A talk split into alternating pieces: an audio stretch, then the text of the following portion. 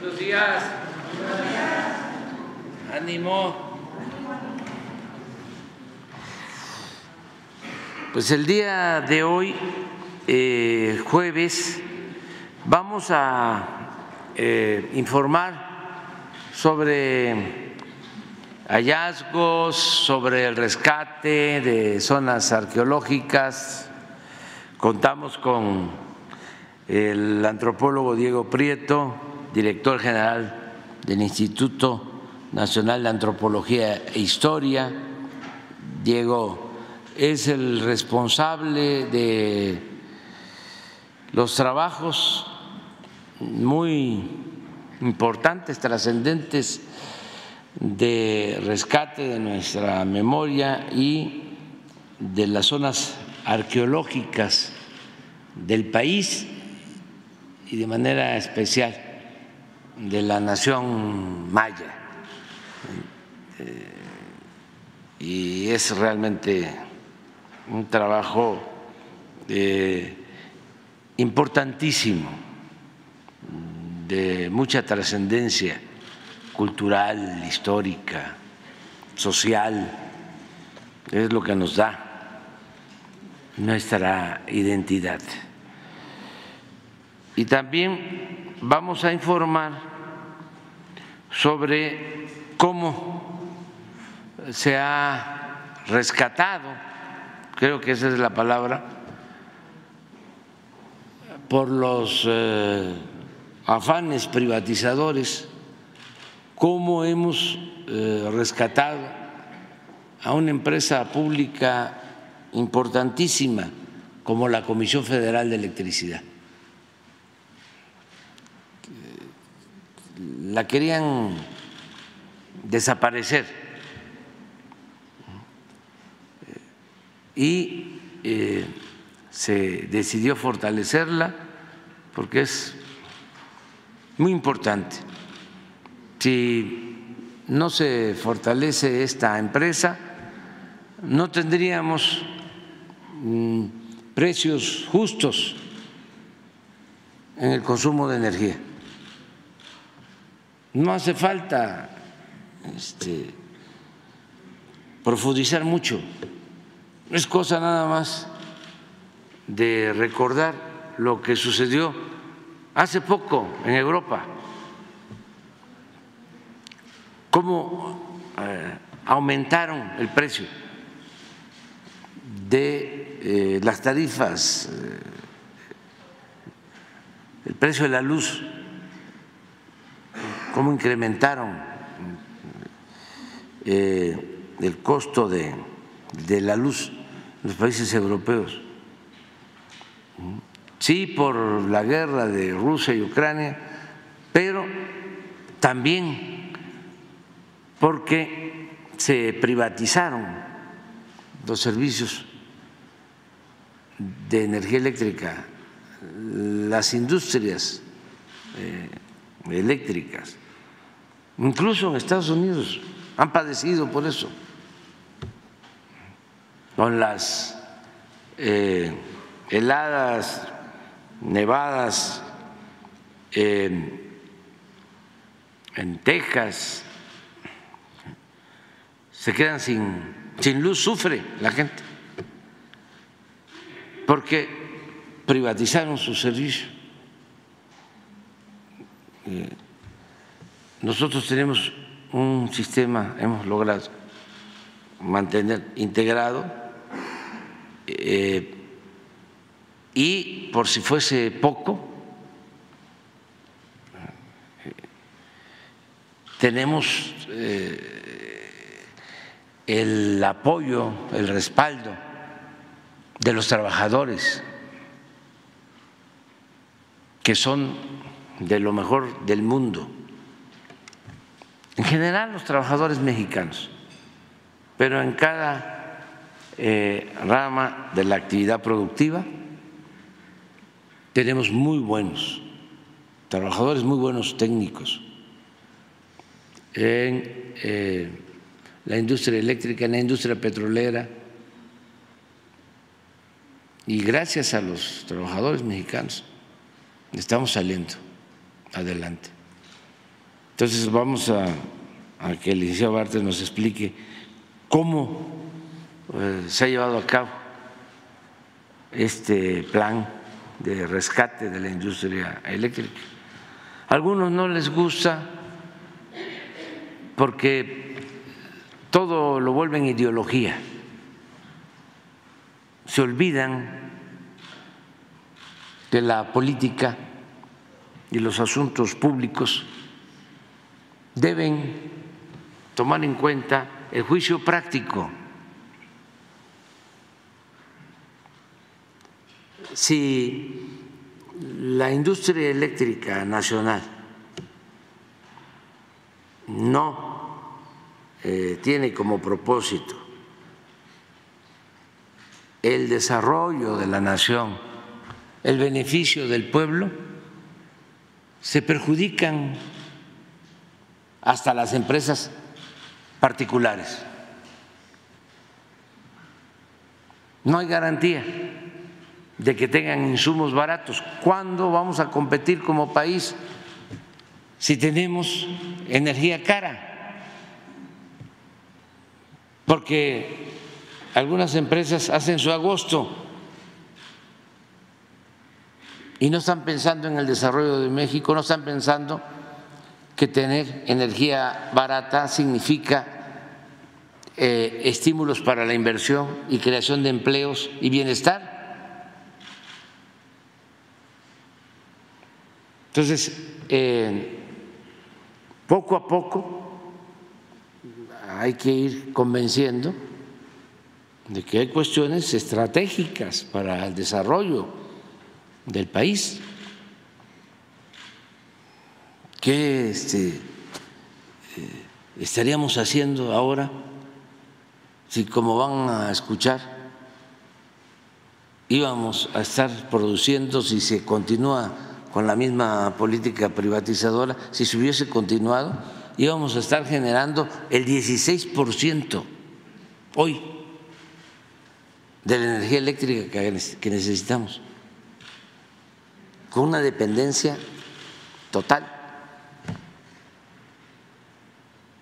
No quiero mencionar las empresas que este, estarían dominando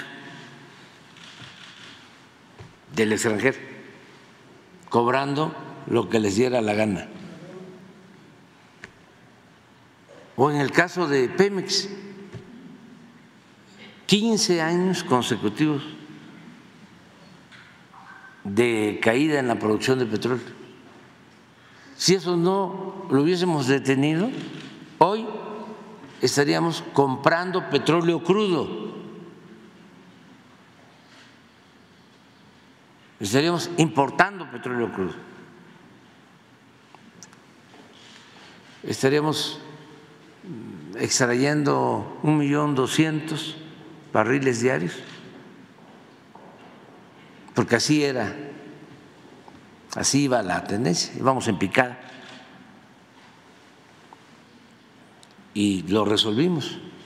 Estamos extrayendo ya un millón novecientos cerca de un millón novecientos mil barriles.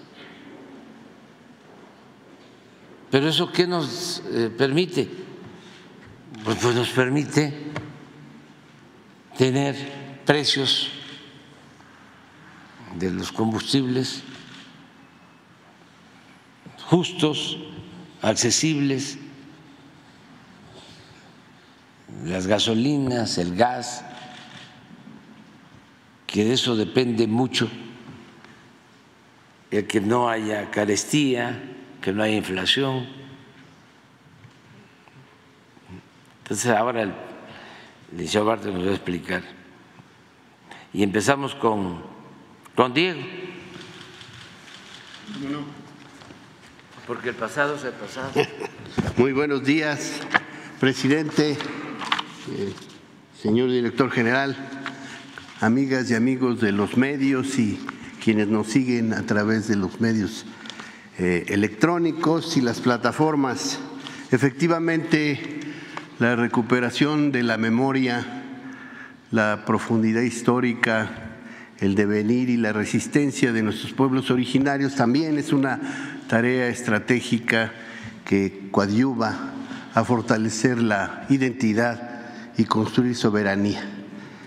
Entonces eh, avanzamos construyendo el futuro, pero siempre recuperando los referentes que nos dan nuestros antepasados. Y en el caso del proyecto integral Tren Maya, ustedes saben, tenemos dos pilares que sustentan este gran trabajo arqueológico y antropológico. Uno es la tarea del salvamento de materiales, de datos, de información valiosa para recuperar estos referentes históricos y arqueológicos de la gran civilización maya y por otra parte el programa de mejoramiento de zonas arqueológicas que supone un concienzudo esfuerzo de investigación, conservación y mejoramiento de las infraestructuras para recibir al público visitante que pueda ejercer su derecho a acceder a estos espacios culturales. Eh, hasta la fecha, en lo que respecta al salvamento arqueológico, se ha recuperado un gran un gran cúmulo de información y materiales. Seguimos avanzando, aunque ya de manera mucho menos intensa, puesto que básicamente las tareas en el derecho de vía están concluidas, pero sobre todo en los tramos 6 y 7, en las obras complementarias y en las inmediaciones de eh, la obra troncal, seguimos recuperando materiales. Llevamos 59.340 elementos constructivos, elementos de carácter inmueble que hemos podido registrar y recuperar. 1.420.174 fragmentos de cerámica. Eh, estamos hablando de lo que comúnmente se le conoce como tepalcates, pero que representan una valiosísima información. Tal vez para el común no signifiquen más que fragmentos de cerámica, de barro, pero para los arqueólogos nos permiten ubicar las estratigrafías, las eh, eh, temporalidades, los estilos cerámicos y por lo tanto también hablan de intercambios, hablan de corrientes migratorias, hablan de comercio, hablan del estilo de vida de estos pueblos. 1.956 bienes muebles. En este campo seguimos avanzando porque eh, estamos recuperando mucha, mucho material, como lo vamos a ver en adelante, sobre todo en los tramos 6 y 7.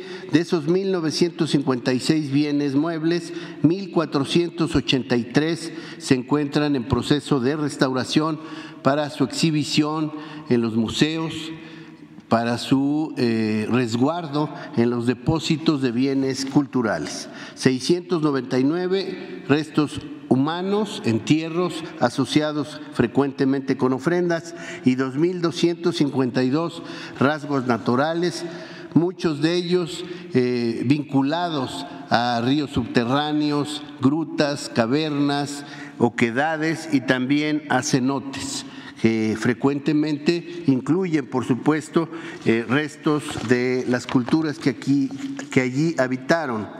Por otro lado, en el programa de mejoramiento de zonas arqueológicas contemplamos ocho nuevos museos, el espacio cultural Ateneo Peninsular, diez centros de atención a visitantes y estamos trabajando fuertemente en 29 zonas arqueológicas. La que sigue, en una de ellas, Xcalunquín, al norte del estado de Campeche, hemos recuperado esta interesante escultura en piedra. Si pueden ustedes observar, se trata de un venado sacrificado hacia la parte de su derecha está su cabecita, el venado está boca arriba y pues es la representación de un animalito sacrificado en probablemente un contexto ritual. Y por otro lado, para expresar el trabajo que hacemos en el Promesa, vamos a presentarles un video de una zona de enorme atractivo que es Cojunlich en el estado de Quintana Roo. Adelante.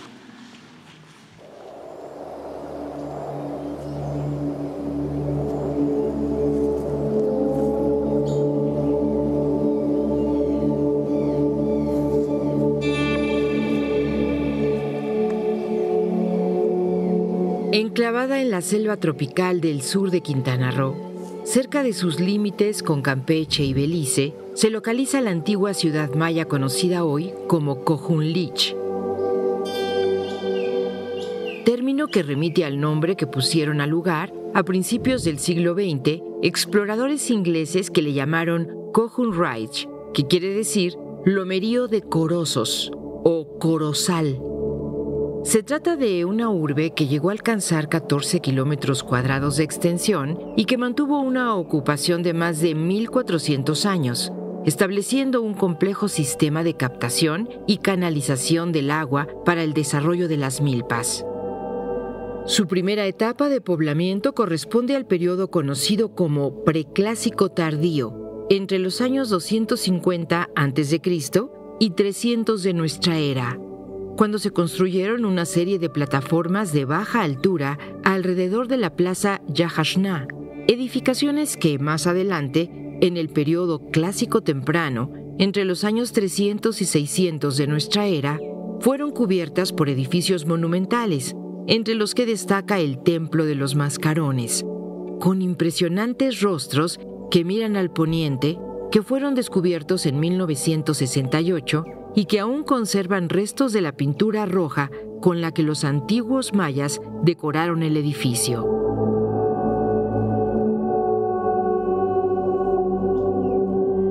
Se trata de representaciones de personajes reales, ataviados con atributos solares que por su majestuosidad, expresiones seductoras y belleza singular se han convertido en símbolos emblemáticos del arte de los mayas de la región. Sabemos que originalmente el templo contaba con ocho mascarones flanqueando sus escalinatas, de las que solo cinco han pervivido al paso del tiempo y que se encuentran amenazados por las condiciones del intemperismo, por lo que con el programa de mejoramiento de zonas arqueológicas Promesa Tren Maya, el INA trabaja de manera sistemática para su conservación, con apoyo en una minuciosa labor de investigación con utilización de avanzadas herramientas tecnológicas para entender los factores que ocasionan su deterioro y definir criterios y mecanismos para la estabilización de estos imponentes rostros ancestrales.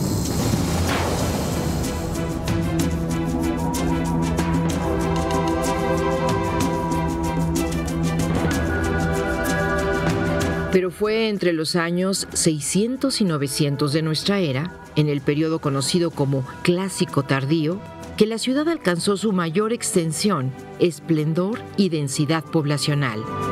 Sin embargo, por causas ahora desconocidas, asociadas tal vez a factores ambientales y bioculturales, junto con la irrupción de corrientes migratorias que pudieron influir en una crisis socioambiental en los inicios del segundo milenio de nuestra era, se registra un súbito proceso de desocupación del sitio, que aún está por dilucidarse.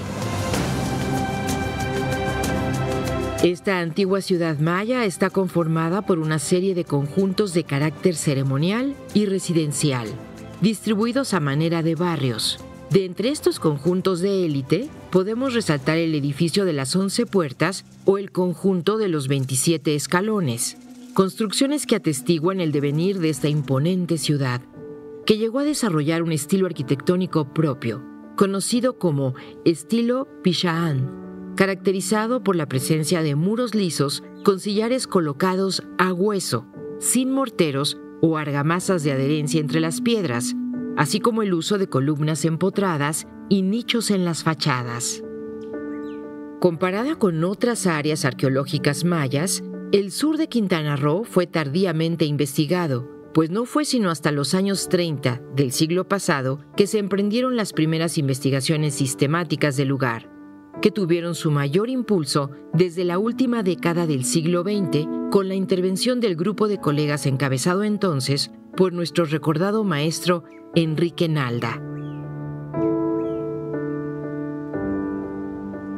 Además de las tareas de investigación y conservación, con el Promesa se trabaja en la habilitación de 1.359 metros lineales de senderos interpretativos, con 153 cédulas explicativas, así como apertura de tres nuevas áreas monumentales a la visita del público. lo que habrá de favorecer una mejor comprensión y disfrute de las bellezas y testimonios de esta seductora ciudad maya ancestral. Mucho tiene que aportar Lich a la recuperación de la memoria, los saberes y la profundidad histórica de los antiguos mayas, soporte de la identidad, la singularidad y el orgullo de pertenencia de los mayas de hoy, herederos de ese legado y parte fundamental en la construcción de un país justo, plural, incluyente y democrático, a la que estamos convocados todos. Kimak olong asin balcones, cacaholtes lich, unos cajil chilan cabo, behlae, uyesi unos mulo, yetel ukaslayi, yatulaka yokolkab. Naken y se bala.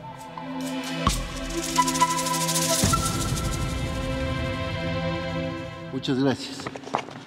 Gracias.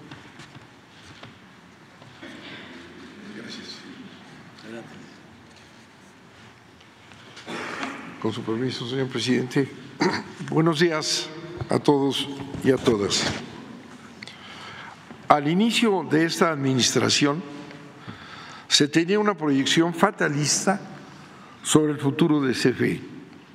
Del 62% que generaba antes de la reforma energética del 2013, se reduciría a un intrascendente 16%. Antes, ante este escenario, el presidente ordenó rescatar a la CFE para que al finalizar su sexenio se retomara su participación mayoritaria, 54% de la generación eléctrica. Cumpliendo la ley vigente, es decir, en el marco normativo diseñado para desaparecer a la CFE, pero con el apoyo permanente de los trabajadores y con la extraordinaria fortaleza social y liderazgo del presidente de la República, se cumplió con su instrucción. Se lograron revertir las tendencias mediante inversiones sin precedentes en, mantenimiento y construcción de centrales de generación y redes eléctricas. Hoy México cuenta con una empresa verdaderamente pública capaz de cumplir su misión histórica de llevar la energía a todo el país al menor costo posible. Estos son los datos. Como dijimos, la generación de la CFE estaba condenada a reducirse hasta la irrelevancia. Se inició un plan de rescate organizado en cuatro grupos de proyectos. Primero, energías limpias.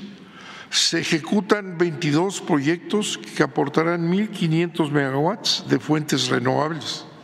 Incluye el proyecto fotovoltaico más importante de América Latina, Puerto Peñasco, con mil megawatts, un parque solar en Yucatán, así como la renovación y ampliación de la vida útil de nuestras emblemáticas hidroeléctricas.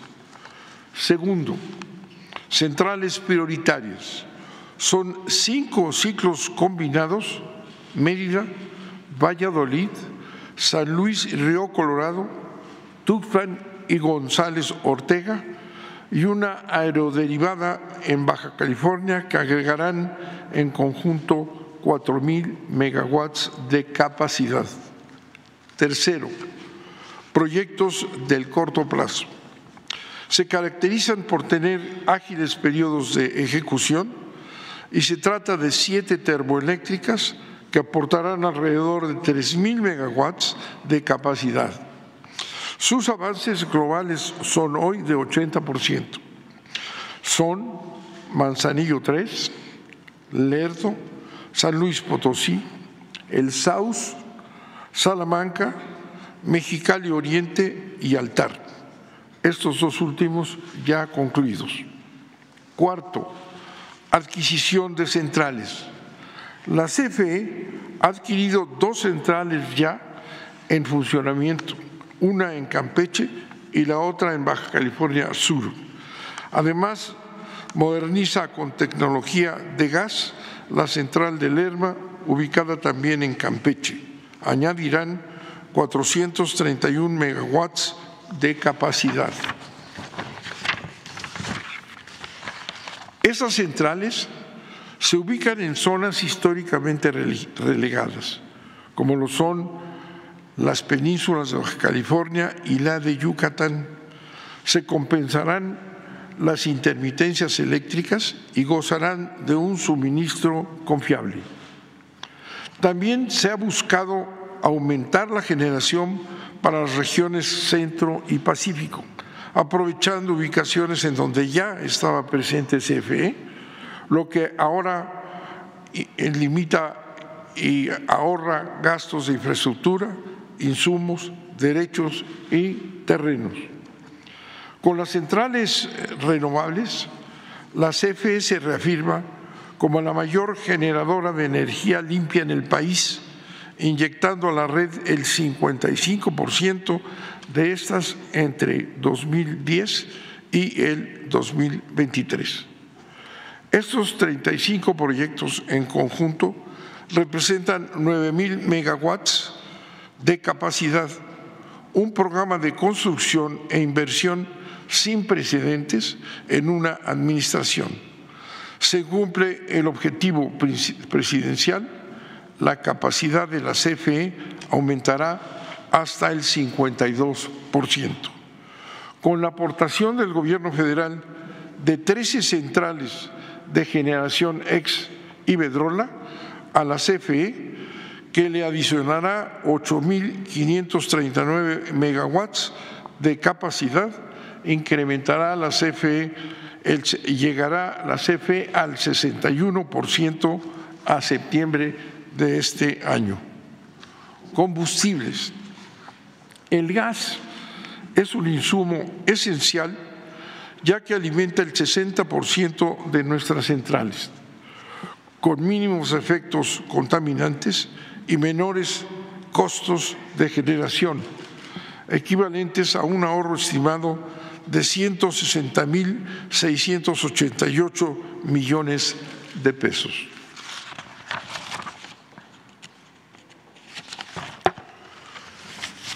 Sin embargo, en materia de gas, lo que encontramos fue un sistema de exacción de las finanzas públicas, exceso de transporte de gas, plantas que jamás se construyeron, infraestructura detenida y contratos leoninos. El presidente ordenó la renegociación de estas abusivas condiciones y ahora el gas que CFE comercia ya no le reporta pérdidas, sino importantes ganancias. El rescate y fortalecimiento de la CFE se expresa también en la concertación de alianzas estratégicas con operadores nacionales e internacionales que permitirá aumentar los beneficios económicos en la comercialización del gas. A la fecha se reportan los siguientes. Uno, TransCanada, alianza que permite a la CFE ser propietaria minoritaria de una parte de los activos y no solamente ser una usuaria. Los beneficios son tarifa justa y el desarrollo de una extensión de gasoductos marino para acercar el gas a las plantas de la península de Yucatán.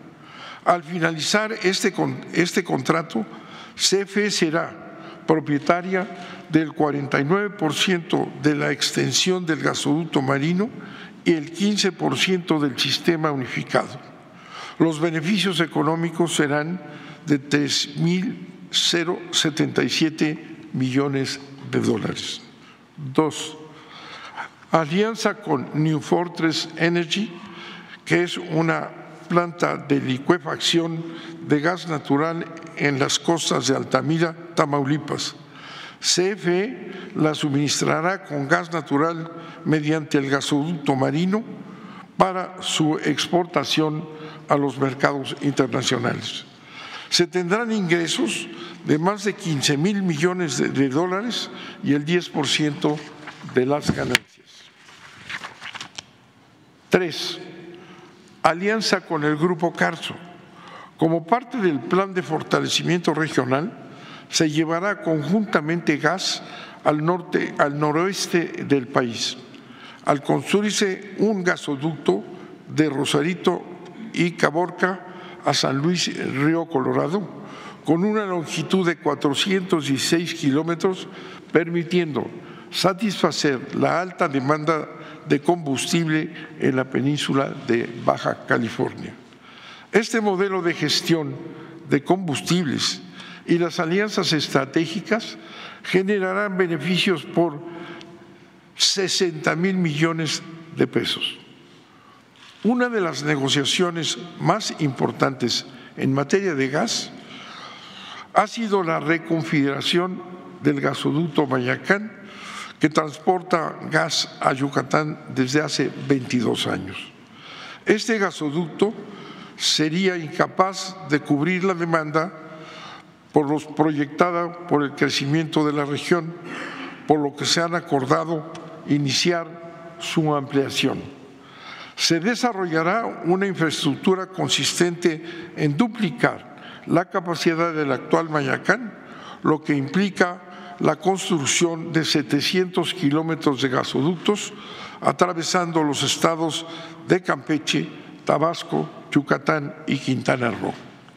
La ampliación del gasoducto, sumado a las plantas que, se construye, que construye la CFE, serán el elemento central de la seguridad energética de la península de Yucatán, una zona que experimentará un importante crecimiento económico y social gracias a los emblemáticos proyectos desarrollados por el presidente de la República.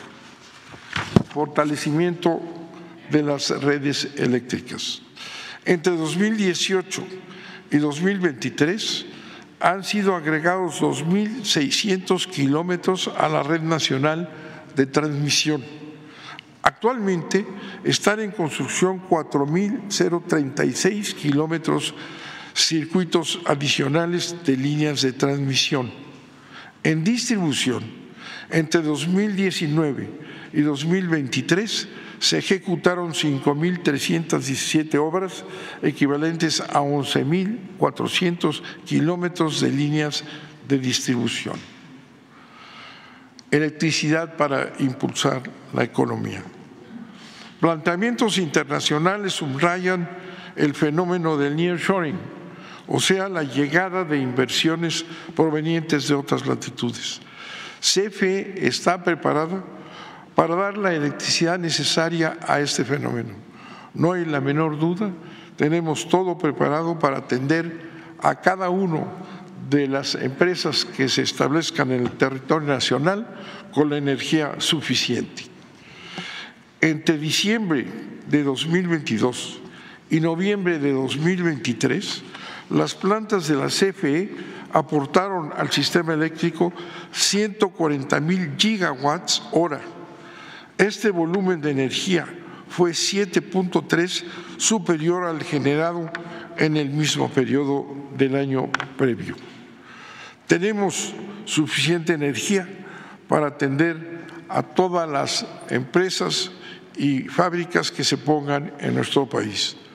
Trabajamos de la mano con los gobiernos locales, apoyamos al Bajío con sus proyectos para corredores industriales, a Yucatán con una planta solar para el transporte público, a Nuevo León con la tramitación de los permisos para la planta de Tesla, a Tamaulipas con cuatro polos de desarrollo, a Hidalgo con inversiones acereras y a Puebla en el llamado corredor Ciudad Madero.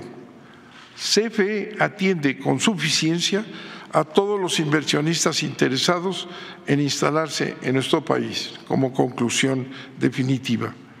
Tarifas con sentido social. Sensible a la importancia que tiene el costo de la electricidad para las familias, pero también para la economía nacional, el presidente ordenó que las tarifas no aumentaran en términos reales. Así se ha cumplido esa instrucción. y las tarifas no han aumentado más allá de la inflación. Se han beneficiado a todos los sectores, hogares, empresas, industrias y comercios. Es un apoyo directo, genuino y de enorme importancia y trascendencia para la sociedad, que solo puede ser proporcionado por una empresa de servicio público de la calidad y peso como la CFE. Proyectos, proyectos estratégicos del presidente de la República. El presidente confía en la capacidad de esta empresa. Por ello, ha encomendado los proyectos más importantes de su administración a la CFE.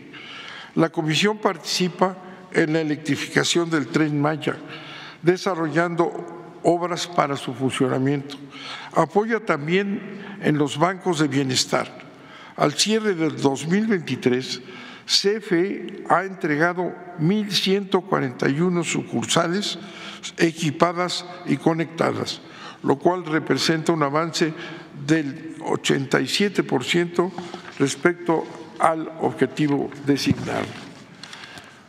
De la misma manera, CFE está presente en el tren, en el tren interoceánico con el desarrollo de diversas obras de infraestructura. CFE se ha significado a nivel mundial como la empresa con mayor capacidad para recuperar los problemas que generan los fenómenos huracanes y más de este tipo. Acapulco ha sido un ejemplo de ello. CFE tiene un reconocimiento internacional de la, de la, capacidad para recuperar los sistemas eléctricos en el menor tiempo, en un récord de tiempo histórico.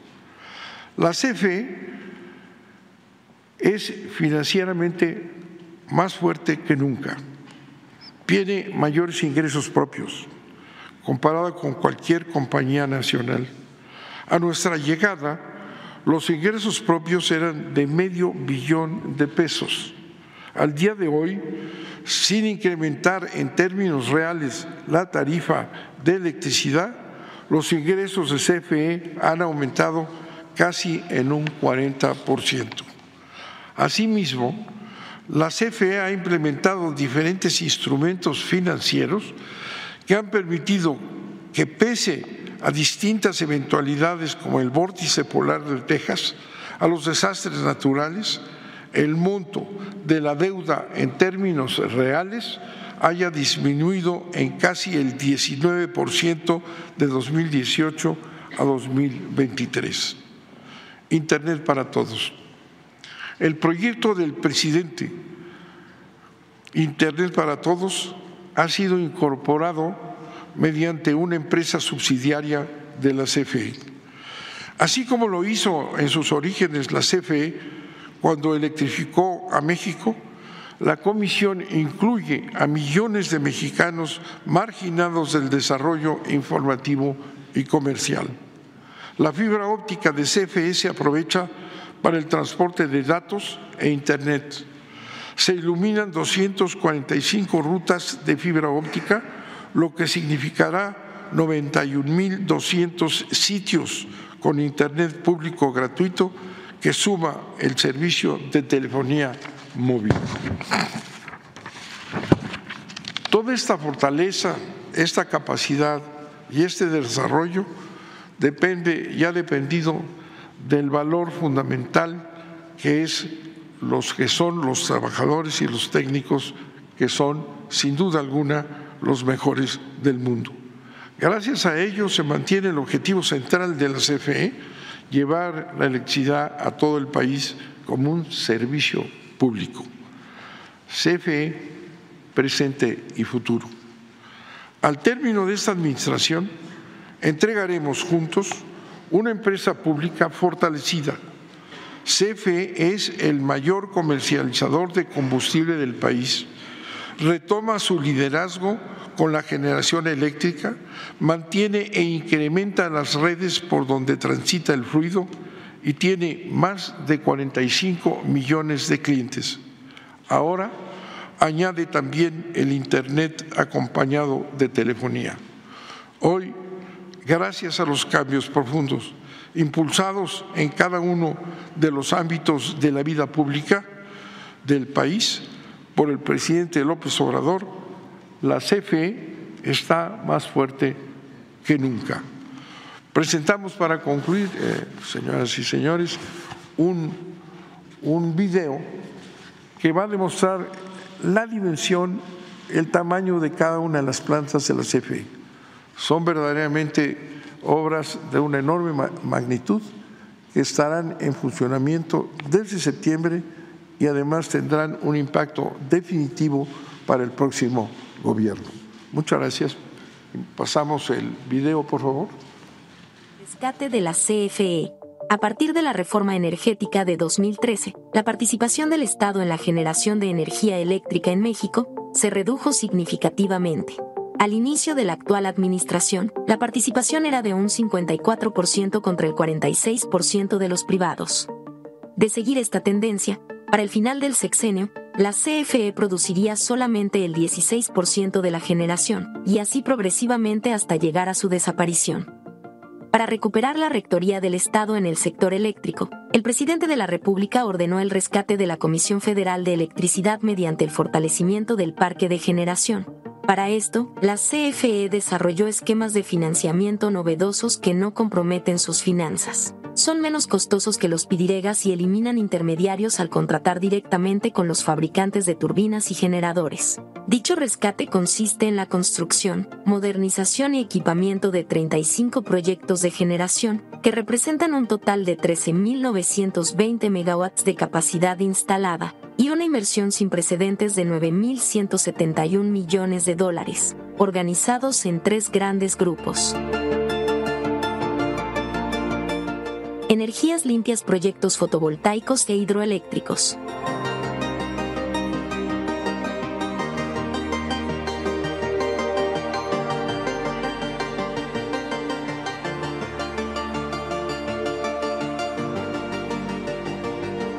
Actualmente la CFE es quien inyecta la mayor cantidad de energía limpia al sistema eléctrico. De 2019 al 2023, la CFE aportó 206.962 gigawatts hora de energía limpia, lo que equivale al 55% del total. En este mismo periodo, CFE inyectó un 22% más de energía limpia que los privados. En contraste, en el mismo tiempo, la CFE inyectó a la red un 37% menos de energía fósil respecto a los privados. No obstante, la CFE sigue emprendiendo un ambicioso proyecto sin precedentes para impulsar las energías limpias en el país.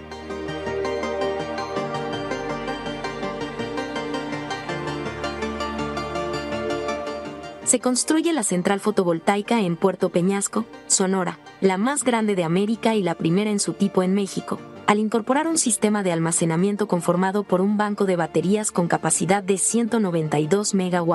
Tendrá una capacidad total de 1000 MW y a través de una línea de interconexión de 290 kilómetros, enlazará el sistema aislado de Baja California al sistema interconectado nacional, lo que representa un hecho histórico.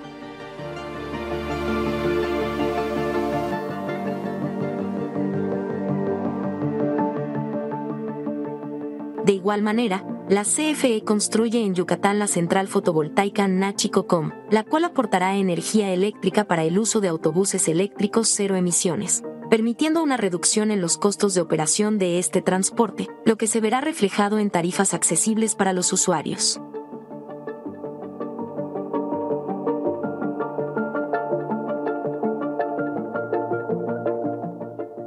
Asimismo, se modernizan 16 centrales hidroeléctricas a través de la renovación y sustitución de sus equipos principales.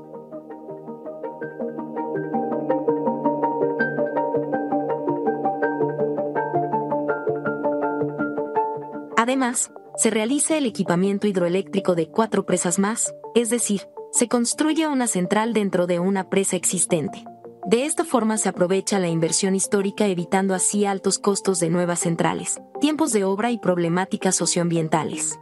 La modernización, que extenderá la vida útil de las centrales por 50 años más, se programó secuencialmente para no interrumpir el suministro eléctrico. Estas centrales tendrán la capacidad de inyectar energía inmediata y brindar respaldo ante eventuales interrupciones en el sistema. Los 22 proyectos de energía limpia tendrán una inversión histórica de 3.191 millones de dólares y representan 6.925 megawatts de capacidad, de los cuales se adicionan 1.573 megawatts al sistema eléctrico nacional. Con estos proyectos, se reducirá la emisión anual a la atmósfera en 15.5 millones de toneladas de CO2, lo que equivale a sacar de circulación cerca de 7.24 millones de automóviles la mayor parte de las centrales estarán listas en 2024.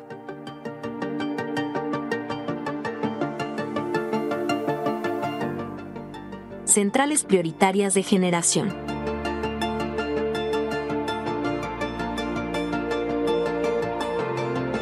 Para atender la demanda de energía eléctrica en las penínsulas de Yucatán y Baja California, se construyen cinco centrales de ciclo combinado, Mérida,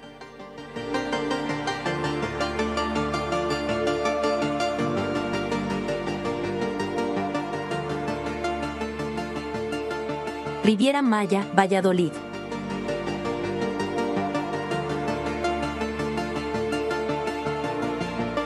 San Luis Río, Colorado.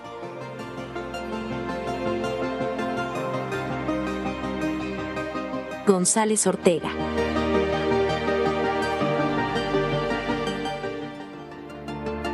Y Tuxpan.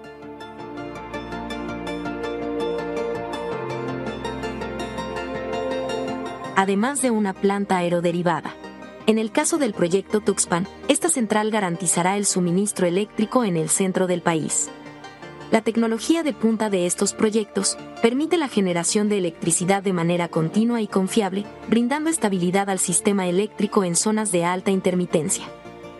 Con una inversión de 3.445 millones de dólares, se adicionarán 4.047 megawatts de capacidad, las centrales podrán ser inauguradas en 2024. Construcción de centrales de corto plazo. Para modernizar la capacidad de energía eléctrica en distintas zonas del país, haciéndola más flexible y eficiente, se construyen cinco centrales de ciclo combinado y dos centrales de combustión interna. Salamanca.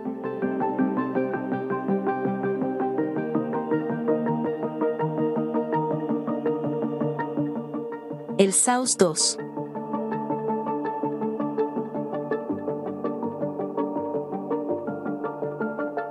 Manzanillo 3. San Luis Potosí.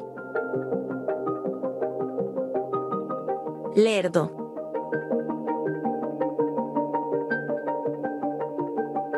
Mexicali Oriente. Y altar. Estas centrales aportarán energía en el corto plazo. Por su diseño, pueden utilizar distintos combustibles, lo que brinda flexibilidad a su operación. Con una inversión de 2.534 millones de dólares, se adicionarán 2.948 megawatts de capacidad. Dos centrales se encuentran terminadas y el resto de los proyectos se inaugurarán en 2024. Con estas acciones y el fortalecimiento del gobierno federal, se cumple con el mandato presidencial de mantener la participación de generación eléctrica en un 54%, y con ello, recuperar la rectoría del Estado en el sector eléctrico, además de garantizar el acceso a la electricidad, con tarifas justas, a todo el pueblo de México.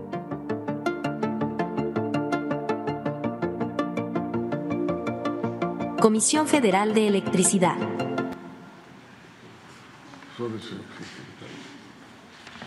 Muy bien, vamos. Ah. Janet e Isabel. Sí. Dos. Sí. Muy buenos días, señor presidente. Eh, buenos días a todos. Janet Galindo, de Grupo Transmedia La Chispa, Campeche, Tabasco, Yucatán, Quintana Roo, Petrolera, Estado de México, Veracruz y Puebla. Eh, señor presidente, quisiera preguntarle, eh, pues ya estamos a nueve meses de concluir su gobierno. mm, a estos nueve meses, eh, al inicio de su, de su mandato, pues usted hizo un compromiso eh, de 100 puntos. Eh, si en este momento todavía queda algo pendiente, ¿cómo se siente usted en este momento? Si se siente satisfecho y o queda todavía algo, o va a quedar algo pendiente con el pueblo de México. Esa sería la primera. Eh, nos sentimos bien, desde luego hace falta seguir eh, trabajando en estos meses. Estoy teniendo reuniones, llevando a cabo reuniones de proyección para el cierre de la administración ya tuve una reunión con todo el equipo de Pemex, analizamos la situación económica, financiera, eh, los recursos que se tienen, es decir, las reservas de petróleo.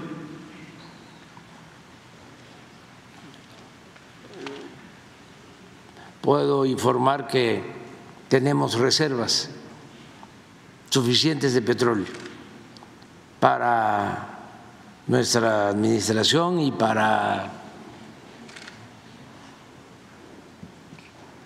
tres administraciones o tres sexenios hacia adelante. No se va a padecer de falta de petróleo. Invertimos en exploración, tuvimos suerte, encontramos muy buenos campos en tierra, en aguas someras, y hay un potencial petrolero importante.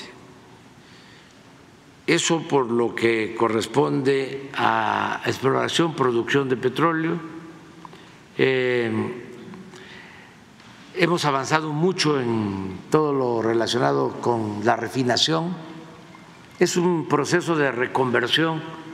Antes los recursos los obtenía Pemex de la venta de petróleo crudo, de la venta de materia prima al extranjero. Ya este año el 80% de los ingresos de Pemex se van a originar en el mercado interno de la venta de combustible, porque ya estamos dejando de comprar las gasolinas, el diésel en el extranjero y estamos produciendo más eh, en nuestras refinerías y además están ampliando las refinerías la capacidad de eh, refinar materia prima. Hemos modernizado las seis refinerías que teníamos, que heredamos, eh, compramos una de, de 300 mil barriles diarios, eh, la nueva refinería de Dos Bocas son también 340 mil barriles diarios. Estamos eh, construyendo dos plantas coquizadoras que va a significar más gasolinas, más combustibles, de modo que eh, es todo un cambio de la política petrolera. Antes lo decíamos en las plazas públicas, que era un absurdo eh, vender materia prima y comprar gasolinas. Ponía yo el ejemplo de eh, la venta de naranja y comprar jugo de naranja vendíamos petróleo crudo y comprábamos gasolinas. porque en más de 40 años no se había construido una nueva refinería. Entonces, en la evaluación que estamos haciendo con Pemex, vamos bien, eh, vamos a terminar bien, vamos a terminar con una producción de petróleo de 1.900.000 barriles y con reservas hacia adelante, sin eh, aumentar la deuda de Pemex. Se redujo la deuda de Pemex en el tiempo que llevamos. Eh, ya hicimos también lo mismo con la Comisión Federal de Electricidad, las finanzas, la administración, igual lo que aquí acaba de mencionar Eliseo Bartes. Hay una disminución en la deuda de la Comisión Federal de Electricidad y desde luego eh, se están construyendo mm, nuevas plantas, están creciendo los activos de Pemex y de la Comisión Federal de Electricidad. Eh, se dijo rápido, pero son un poco más de 20 hidroeléctricas que se están modernizando. ¿Qué significa esto? Esas hidroeléctricas que se fueron construyendo a través del tiempo eh, ya datan de décadas y desde entonces no se les habían cambiado las turbinas. Por ejemplo, ya hay equipos modernos para que con eh, la misma agua y con turbinas modernas se genere más energía eléctrica. Y eso es lo que estamos haciendo. Eh, utilizar la infraestructura con nuevos equipos eh, y creando también nuevas eh, plantas de ciclo combinado, de modo que vamos a tener energía eléctrica suficiente para decirlo de manera muy clara, no hay eh, ningún riesgo de apagones, no nos va a faltar la energía eléctrica. Además, hasta en circunstancias difíciles, como estas nevadas, como eh, hay una eh, diversidad de fuentes de energía, tenemos posibilidad de usar desde carbón hasta agua, pasando por gas, diésel, combustóleo y también lo que es la energía nuclear. Tenemos de todo. Eso se va a seguir conservando. Eh, hablamos de la generación, eh, hablamos del gas, eso fue algo extraordinario. Yo felicito aquí al licenciado Bartley y a su equipo porque heredamos contratos leoninos para el transporte de gas eh, se adquirieron o se contrataron gasoductos para traer gas de Estados Unidos. Como les interesaba el negocio, porque pues todo era así,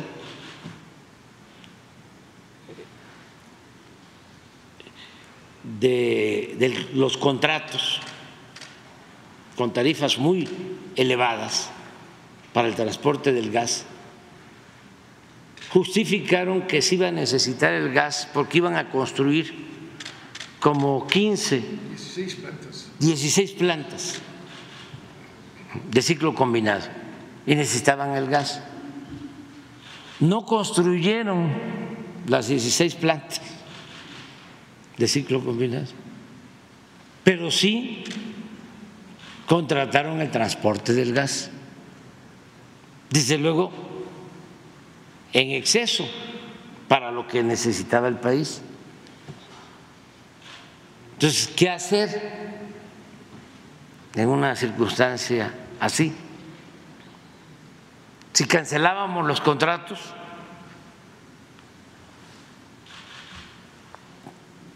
era un conflicto. Más todas las eh, instancias de regulación que crearon en el periodo neoliberal las eh, constituyeron para proteger a los particulares. El Instituto de la Competencia, el Instituto de Comunicaciones, ¿cómo se llama este otro? De la transparencia, la CRE, todo está hecho para eso. Y también con la reforma energética eh, se tiene que acudir a tribunales internacionales, a paneles internacionales. ¿Y saben cuándo ganamos nosotros? Nunca. Todo lo hicieron eh, pensando en garantizar el botín, no solo en saquear, sino en garantizar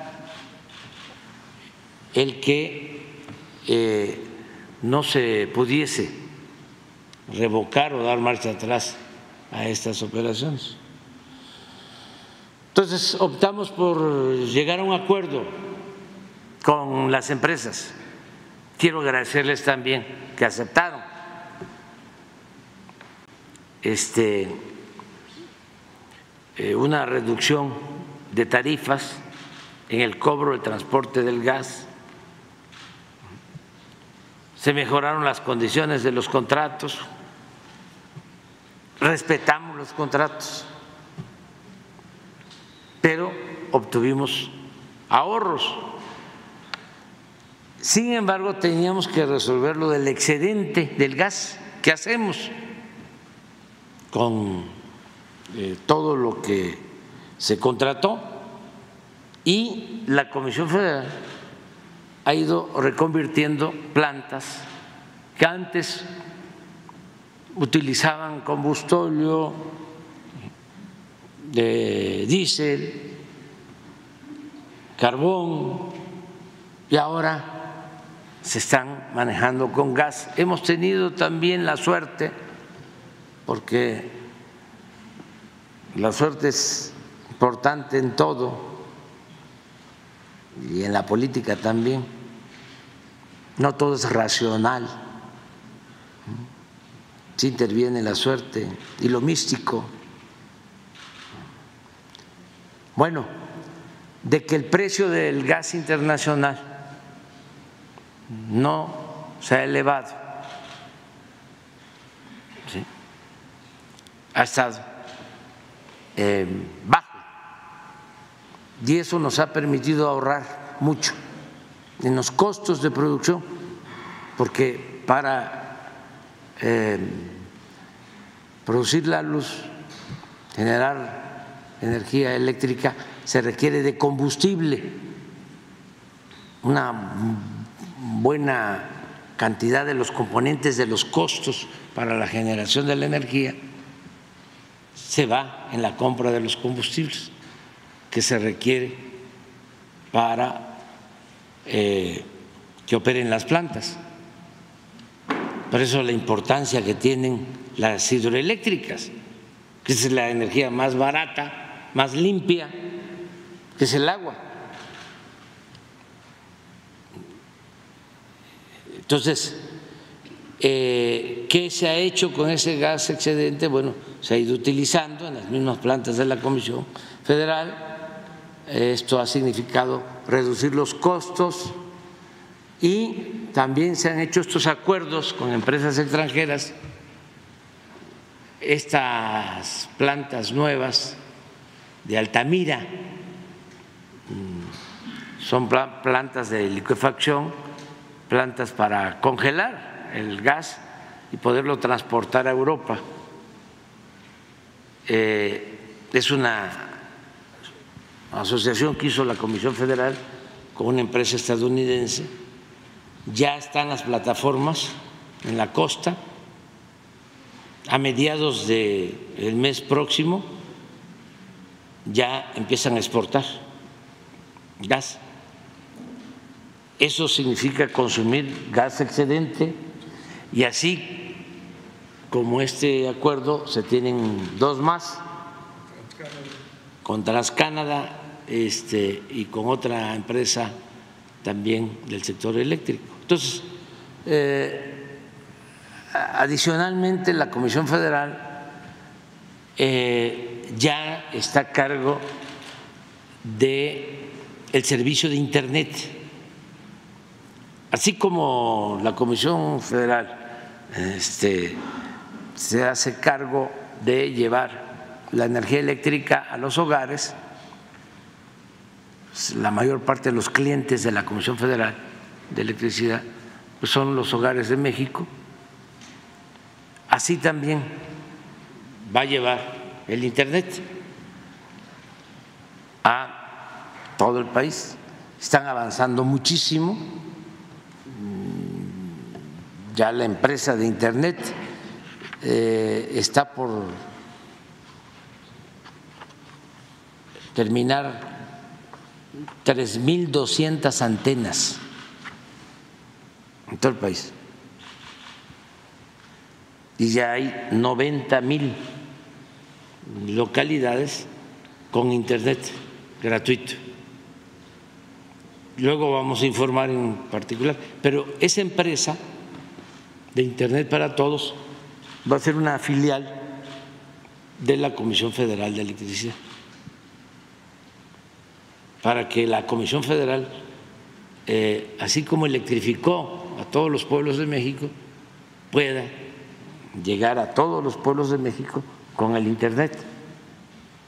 Es eh, la nueva etapa de modernidad que le corresponde llevar a cabo a esta empresa pública de todos los mexicanos. Y aquí agradecerle mucho a los trabajadores petroleros, a los trabajadores electricistas, porque es con ellos con los que podemos salir adelante. Lo que hicieron en Acapulco los electricistas, en una semana, en diez días, restablecieron el servicio de energía eléctrica. Ahora, eh, no falta la energía eléctrica en Acapulco, en Coyuca, y ya se tiene todo el alumbrado público nuevo de Acapulco. Y todo hecho por los trabajadores de la Comisión Federal de Electricidad. Bueno, estoy llevando a cabo estas reuniones, ya eh, también eh, me reuní con todo el equipo de comunicaciones, de obras, para eh, evaluar cómo vamos en la construcción de carreteras, caminos rurales, em, todo lo que tiene que ver con eh, trenes, con la aviación, y estamos avanzando mucho. Eh, ayer también me reuní con el equipo para desarrollo urbano de todas las obras que se están llevando a cabo, unidades deportivas, eh, obras de introducción de agua potable, de drenaje, vivienda, y vamos bastante bien. Hoy tengo una reunión eh, aparte de estar con los embajadores y cónsules, mujeres y hombres que nos representan en los distintos países del mundo. Voy a, reunirme con el equipo de Conagua para eh, ver avances, empresas en acueductos, estamos resolviendo muchos problemas de abasto de agua en el país y algo que lo dije la vez pasada, lo repito ahora, no se conoce mucho, pero vamos a dejar 100 mil hectáreas de riego para que tengan una idea, en los seis gobiernos anteriores, 36 años, fueron 22 mil eh, hectáreas de riego. Y en cinco años nosotros 100 mil hectáreas de riego. Sonora, Sinaloa, Nayarit y en otros estados. Entonces, eh, vamos muy bien, eh, son muy buenos los resultados económicos, eh, hay estabilidad económica y sigue llegando inversión extranjera, de modo que eh, vamos a terminar bien. La parte social, pues eso como que es nuestro fuerte por eso ni lo expongo, pero es el mejor programa de desarrollo social que se haya aplicado en décadas. Es lo mejor. Imagínense eh, que hay 35 millones de hogares y estamos atendiendo o está llegando presupuesto público de manera directa a un poco más ya de 30 millones de hogares. Aún cuando sea una pequeña porción del presupuesto aun cuando sea un programa, ya sea un adulto mayor, una beca, pero todos los hogares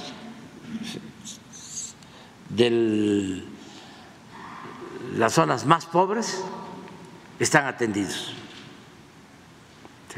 Eh, tres estados prácticamente al 100 por ciento todos los hogares, Oaxaca, Chiapas, Guerrero, los más pobres. Entonces en eso vamos muy bien eh, y muy bien también comentaba en la recaudación, la gente se ha portado mm, a la altura de las circunstancias, todos han ayudado, mm, los obreros, los campesinos, los maestros, maestras, todos los trabajadores, los de la economía formal y los de la economía informal, los que se buscan la vida como pueden. Yo este, a veces salgo y en estos días de diciembre estaba lleno, los reyes. Este, me abren paso para poder salir por las calles lleno. ya saben.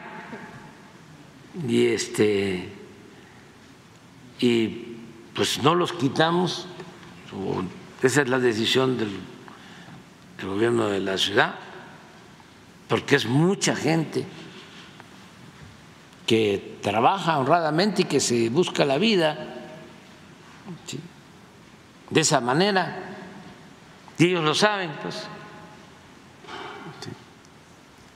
Mientras no se tenga una economía formal, sólida, fuerte, ¿cómo se le va a impedir a la gente que se busque la vida como pueda. ¿Qué es lo que han hecho durante eh, mucho tiempo los mexicanos, sobre todo en épocas muy difíciles? Entonces hay este crecimiento, hay bienestar, van bien las cosas y esperemos que así terminemos. Que así termine. Eh, señor.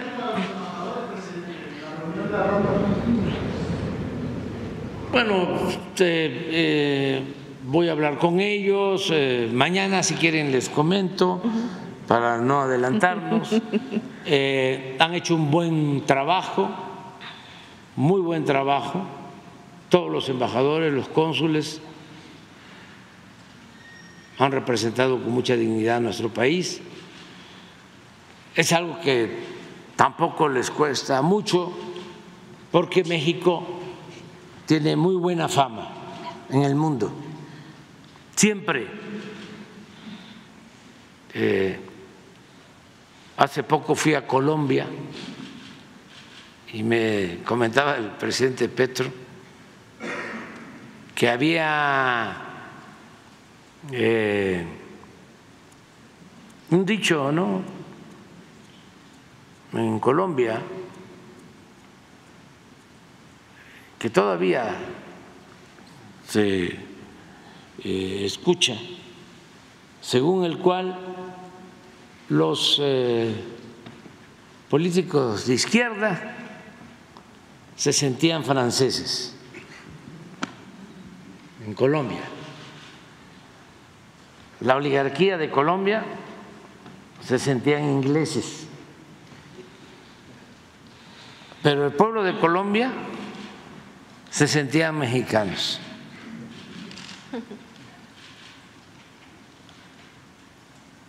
O sea, eh, México es un país con muy buena fama, muy buena fama.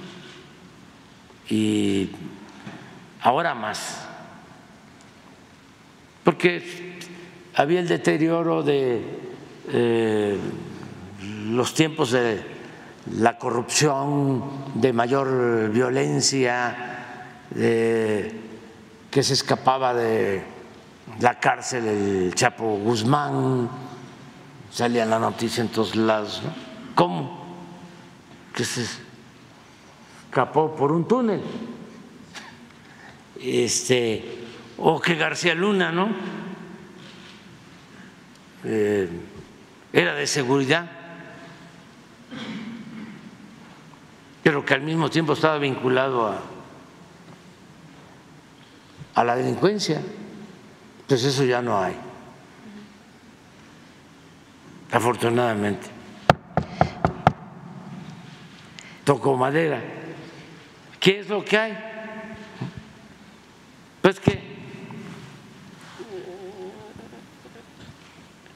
México es de los países con menos desempleo en el mundo, que el peso mexicano es la moneda que más se ha fortalecido en el mundo con relación al dólar, que el salario mínimo en México es el que más ha crecido en los países del mundo.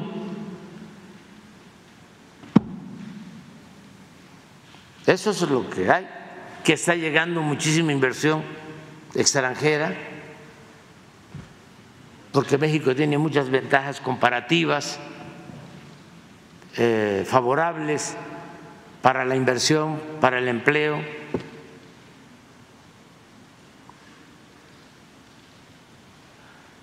Y les voy a presumir, ¿no? También. No le hace que se enojen nuestros adversarios que no son nuestros enemigos. ¿Por qué no pones la encuesta de hoy?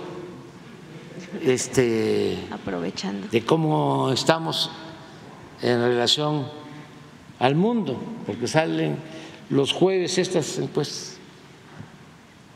Este, que, que califica a todos los presidentes, jefes de Estado. Seguimos en segundo lugar, después de Modi, de la India.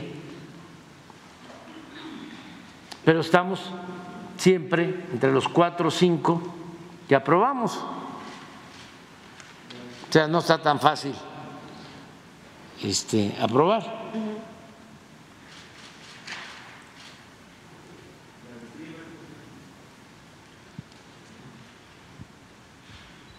Sí, entonces, este, vamos bien. Ok. Señor. eh, Vamos mañana a hablar con ellos, digo hoy, pero mañana hablamos con ustedes para este eh, explicarles. Pero vamos muy bien y todos, todos, todos han ayudado mucho, eh, todos. Señor presidente, en cuanto en, en torno a la descentralización de las dependencias, ¿cómo eh, va en ese sentido? Y si dejaría en algún momento alguna recomendación a la siguiente administración y cuáles dependencias serían las que usted eh, eh, cerraría ya su su gobierno con esa descentralización, ¿cuáles van a pasar todavía al- a los diferentes estados? Hablábamos de los 100 compromisos, ¿no? Sí. Este, eh, yo creo que 98 Ok. ya los hemos cumplido. Pero además, eh, otro tanto de compromisos que no se establecieron, los hemos cumplido.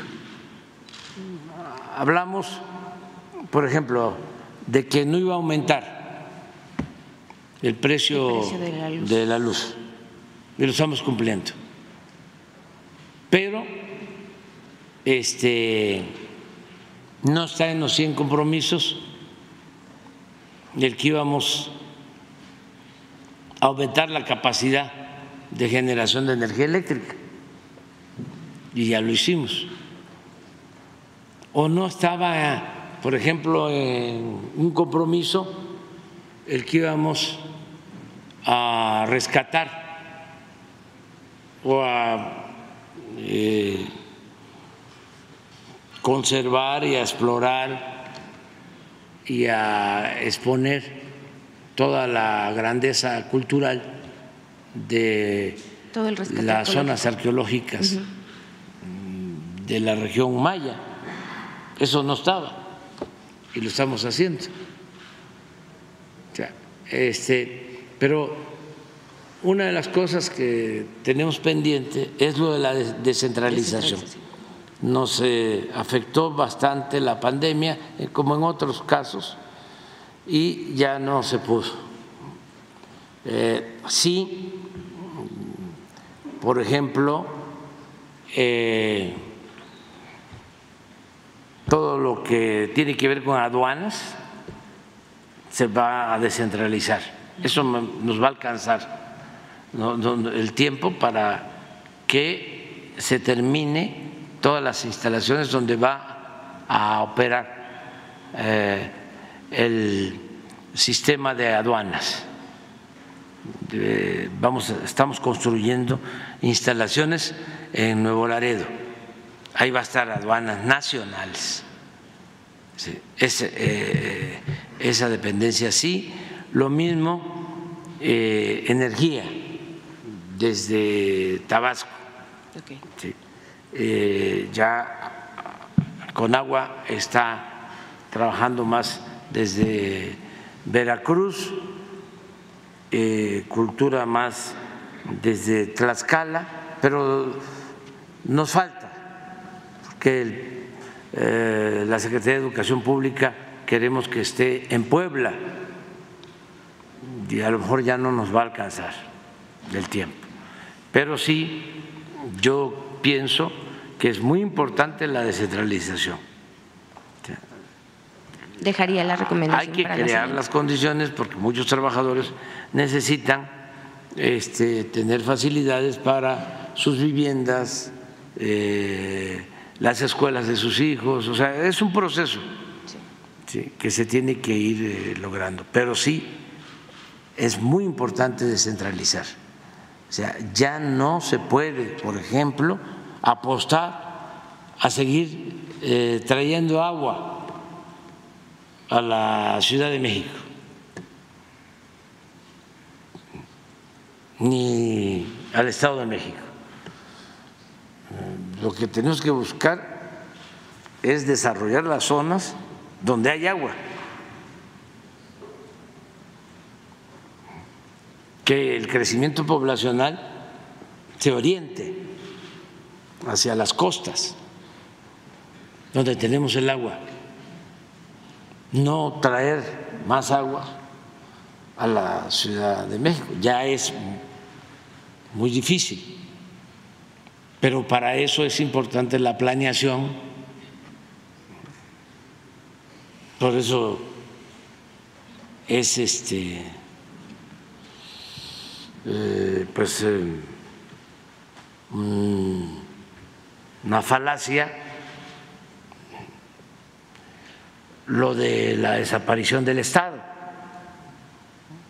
o que todo lo haga el mercado. No, no, el Estado tiene que planear y tiene que cumplir con su responsabilidad social. Pero estos fanáticos neoliberales apostaban a que se diluyera el Estado y que todo quedara al mercado. Una gran anarquía, un gran desorden. Y sí, también con mucha hipocresía, utilizando al Estado cada vez que les convenía para rescatar instituciones financieras en quiebra, ah, así, ahí sí, que intervenga el Estado. Pero este, en otras actividades no.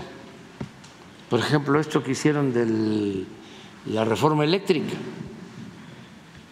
este, buscar limitar a la Comisión Federal de Electricidad, desaparecerla para dejar todo el mercado eléctrico a los particulares. Esto lo empezó Salinas, violando la Constitución, porque llevaron a cabo una reforma a leyes secundarias y empezaron a otorgar permisos para la generación de energía eléctrica cuando solo correspondía a la Comisión Federal de Electricidad hacerlo. Y ya después con Cedillo, pues le siguieron y ya la reforma energética tuvo ese propósito.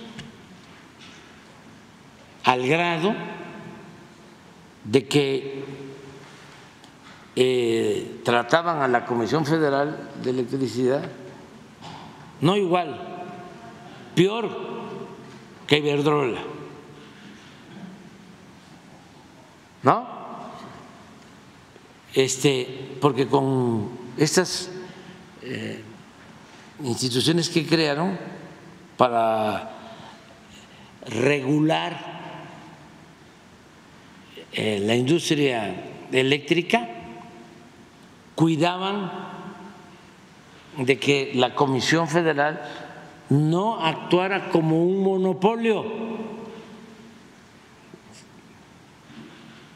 Entonces tenían que proteger a las empresas extranjeras. Y esto llevó a excesos eh, que le permitían a las empresas particulares, por ejemplo, tener preferencia en el despacho se tiene una planta de generación de energía, pero no se puede subir la energía. Si, ¿cómo se llama la institución que crearon? La, Comisión Reguladora de Energía. La Comisión Reguladora de Energía no autorizaba. Y el SENACE. Entonces, ¿a quiénes les autorizaban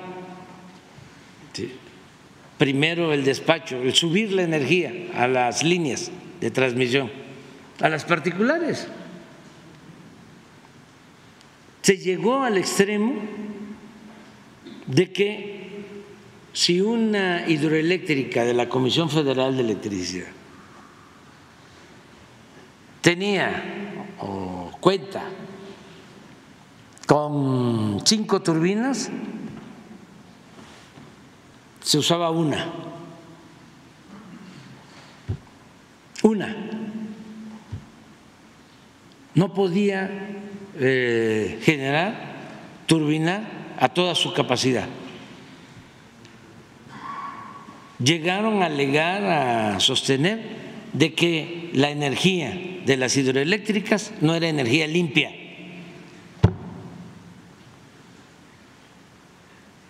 ¿Para qué este, limitaban la generación de la energía en las hidroeléctricas? Para darle preferencia a las particulares. Con, ahí sí, daños colaterales, ¿no? Porque mantenían los embalses llenos, como no turbinaban las hidroeléctricas, los vasos de las presas estaban llenos. Eso pasaba mucho en las presas del Grijalba. Y venían los huracanes y tenían que defogar, sacar el agua, inundaban Tabasco, inundaban toda la planicie. No les importaba.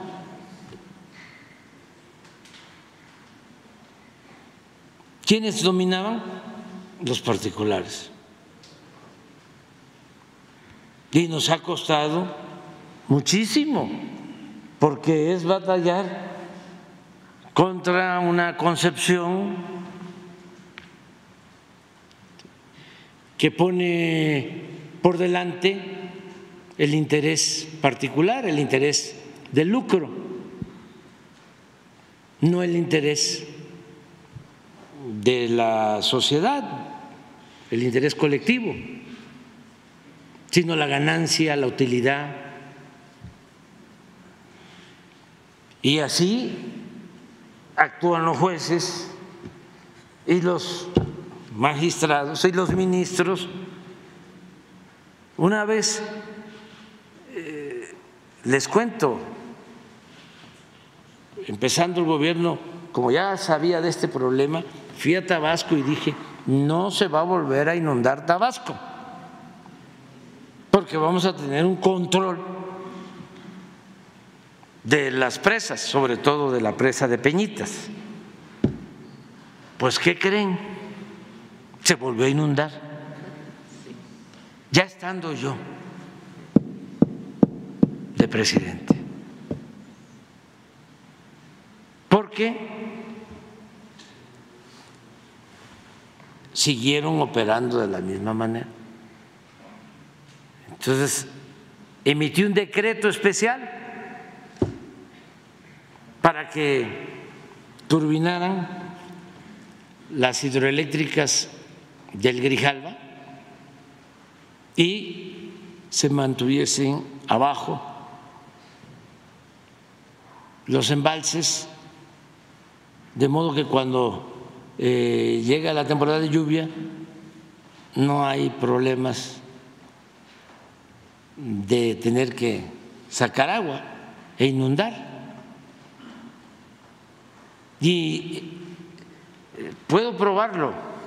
Saqué el decreto y a los seis meses habíamos aumentado la generación de energía con las mismas presas, porque se turbinaba más, tenía más rentabilidad la Comisión Federal de Electricidad. Bueno, a los seis meses de tener esta nueva política, que nos daba también la seguridad de evitar la inundación, un amparo de una empresa extranjera, una italiana, creo. En él. De ahí fue que tomé la decisión de enviar eh, la reforma eléctrica. Se avanzó, pero acuérdense que hubo un juez también que eh, invalidó, ¿no? Suspendió el proyecto. Y luego tuvimos que ir hasta la Corte y avanzamos en algunos casos, en otros no. Pero ha sido este, pues una batalla y yo espero que esta política de defensa del interés público se mantenga hacia adelante, que no regrese lo otro. Pero aprovechando que me estás preguntando cosas así, no puedo dejar pasar. Fíjense que yo tengo eh, que orientar y que concientizar este, para que eh, se vaya eh, haciendo realidad la democracia y se vaya purificando la vida pública, porque el principal problema de México es la corrupción. Era la corrupción. Ahora, aunque sigue habiendo, ya no impera, ya no domina como antes. El gobierno antes estaba hecho, para la corrupción. Sin embargo, este, siguen habiendo manifestaciones de corrupción y eh, de falta de democracia. Y los jóvenes tienen que eh, conocer cómo eran los sistemas autoritarios, corruptos, antidemocráticos que prevalecieron por siglos en nuestro país.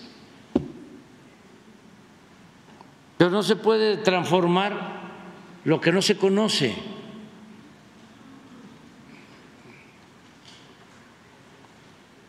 y hay que saber, ¿no? no solo de cuestiones teóricas, ayudan mucho eh, los hechos, las pruebas documentales. Y a veces no todos se enteran de lo que sucede porque los oligarcas controlan, oligarcas y corruptos, o los que están enfermos de ambición al dinero, tratan de que eh, la gente no se entere de muchas cosas. Antes el pueblo eh, desconocía muchas cosas porque había mucho control casi absoluto de los medios de información, que eran medios de manipulación, aunque sí hay medios de información pero predominan los medios de manipulación por los intereses creados. Entonces, si yo les pregunto a quienes nos están escuchando, a quienes nos están viendo, si conocieron de el acuerdo que dio a conocer el presidente del PAN sobre eh, la elección anterior en Coahuila. Les puedo garantizar que el 90% no se enteró porque no lo sacan los medios de información, pero es una prueba documental importantísima. Eh, es algo histórico que tenemos que conocer todos para que no se repitan estas cosas. Se los voy a mostrar. Voy a utilizar un poco de tiempo. Esto no puede ser para TikTok porque eh, me lleva mucho tiempo.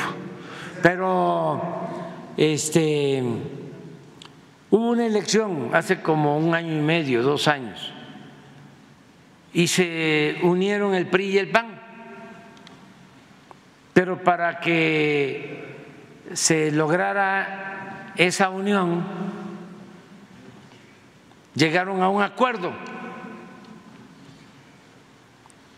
Pero fíjense qué tipo de acuerdo.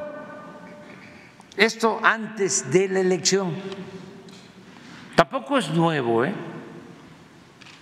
En el tiempo que gobernó Calderón hizo un acuerdo igual con el entonces gobernador del Estado de México, con el licenciado Peña,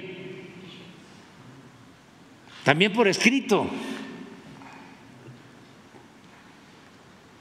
Nada más que ese documento lo desaparecieron. Este, no lo encuentro por ningún lado.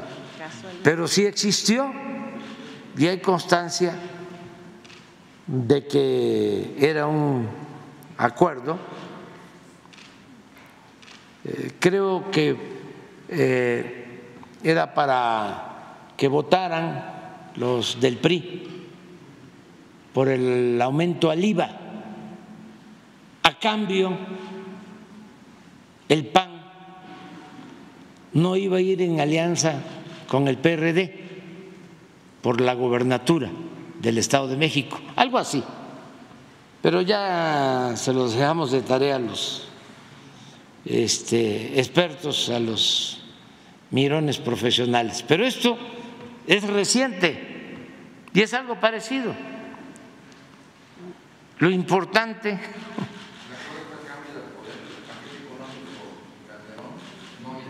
Sí, el, paquete económico que incluía un aumento al IVA, entre otras cosas este, en aquel tiempo, ¿no? Pero eso. Ahora, este, es reciente, es cuando se llevó a cabo la elección en Coahuila. Eh, entonces firmaron un acuerdo. Pero lo este, fantástico o surrealista o descarado es que lo dan a conocer el mismo presidente del PAN lo da a conocer. O sea, le tenemos que agradecer ¿eh? mucho porque todo esto ayuda. Si no, este pues eh, la gente eh, que es muy buena, aunque diga Sheridan que no es así, que la gente es muy mm, noble,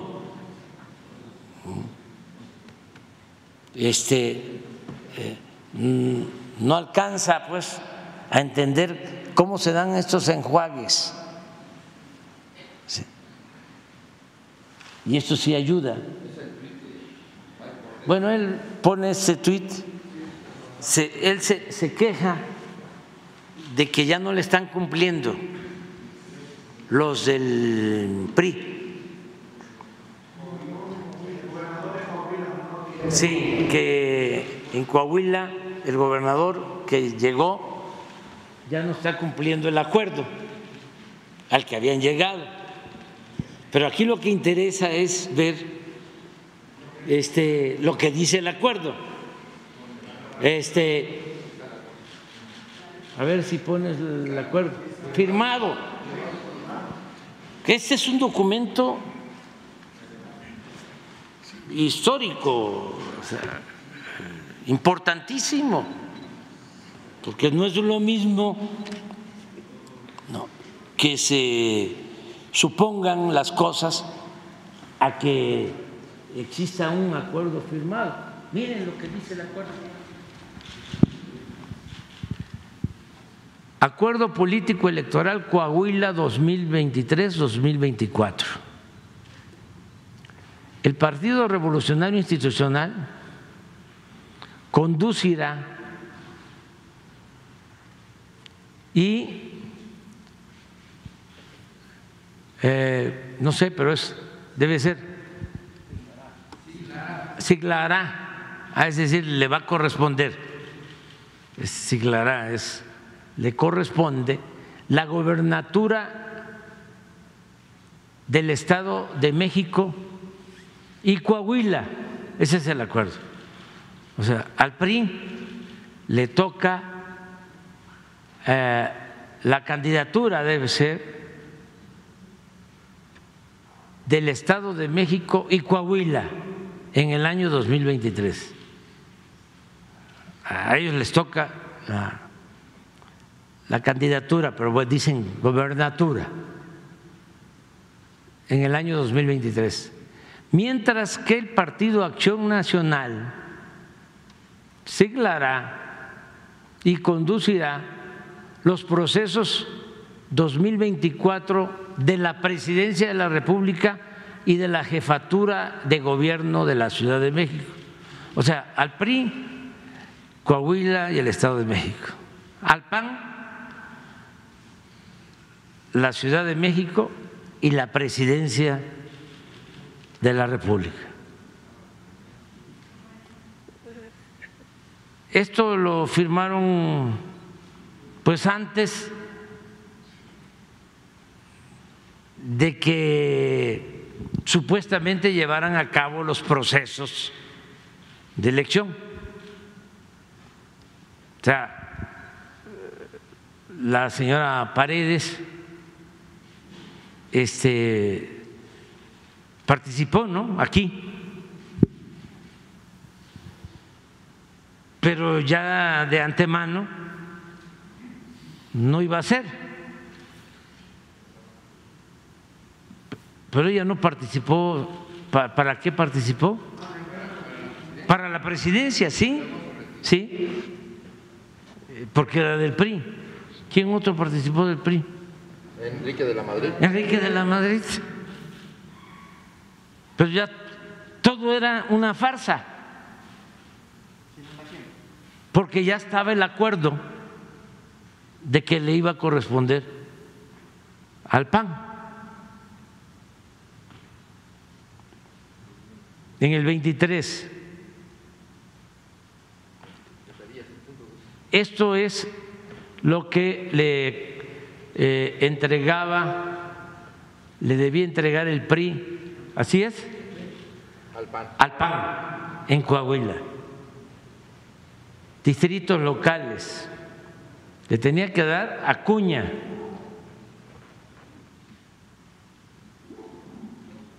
Monclova, Frontera, Torreón, dos distritos de Torreón más estas secretarías, infraestructura y obras públicas, fiscalización, medio ambiente, turismo o economía o cultura u lo que sea.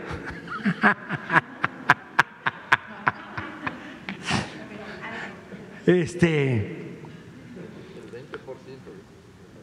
20% de las subsecretarías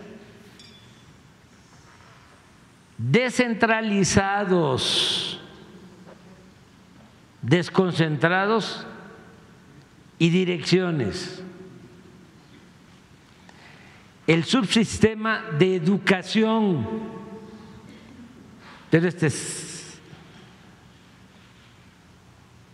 eh, genial. El Instituto de Transparencia, que es autónomo e independiente e imparcial. Descentralización en infraestructura educativa o agua o junta de caminos o baños públicos.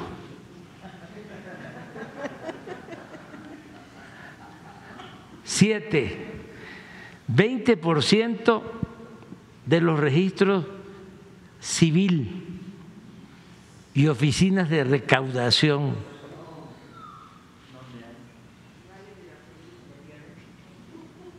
Veinte por ciento de las direcciones de los planteles educativos y universidades. ¿No son autónomas también las universidades?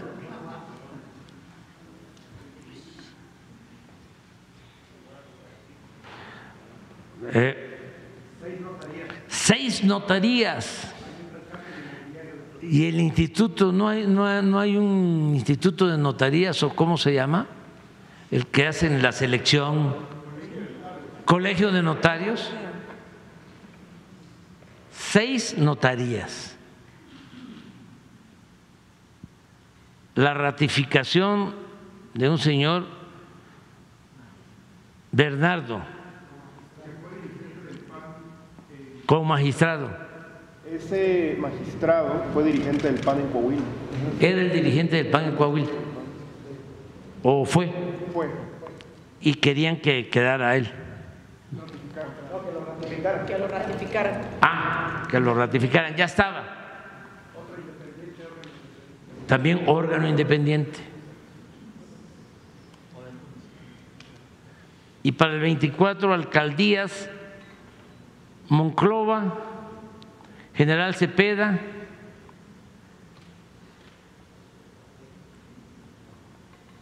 Candela, Juárez, Musquis, Frontera, Rosita, Abasolo, Escobedo, Madero, Acuña, Castaños, La Madrid y Torreón. Todo, todo, todo nieve de limón.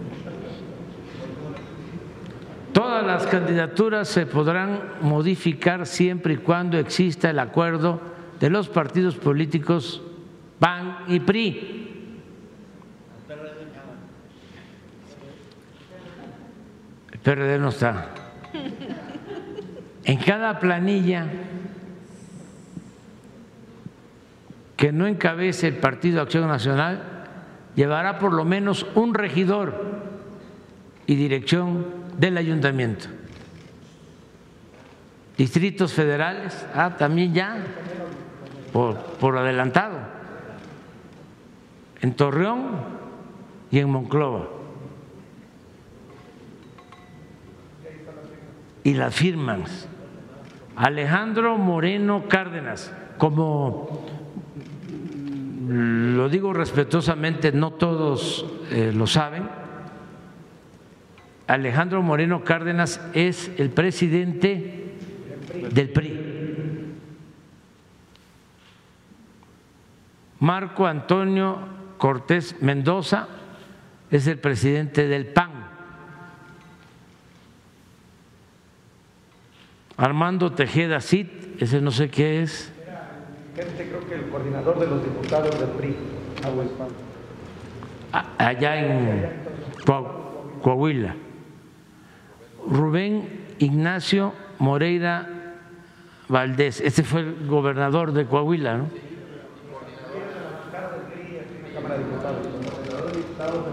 El líder del Congreso, de la Cámara de Diputados. Y Manolo Jiménez Salinas, que era el candidato y que ahora es este gobernador. Y es el que le están reclamando de que no está cumpliendo porque eh, ¿quién creen que publica esto? El presidente del PAN. Es increíble, o sea, de veras, así como tenemos nominado a Claudio X González para este su premio, este también lo vamos a premiar su servicio a la democracia extraordinario. Este, mande, pero sí ayuda mucho. Eh, te quité tu tiempo, pero es que yo no podía dejar pasar esto porque es historia para los eh, jóvenes y no es fácil conseguir la información Está en las redes, el mismo señor este, puso en su... Aquí está, quejándose de que no le cumplieron.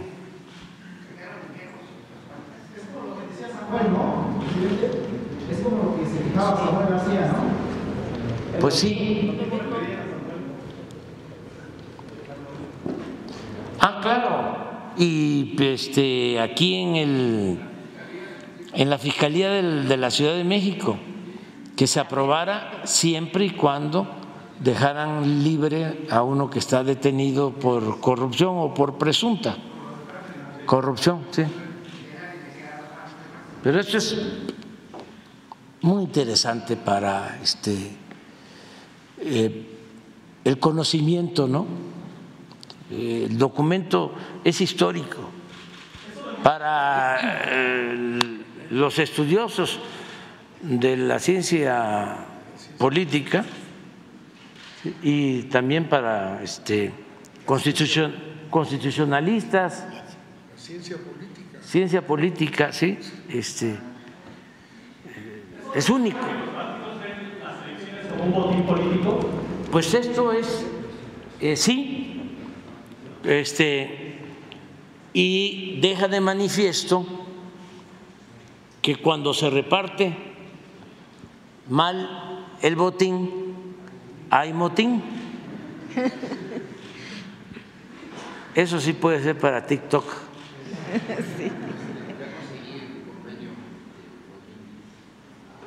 ¿Tienes el otro? Ya, mucho ya. ya, ya. Ya, vamos a. Finalmente. A ver, ponlo nada más ahí, nada más para ver quiénes participaron entonces en aquel tiempo.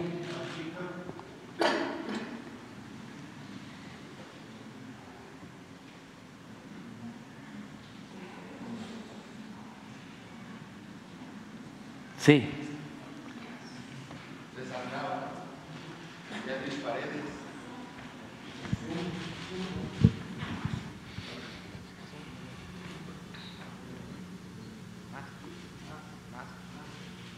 Sí, estos son los que firman, pero no está tan descarado como el otro.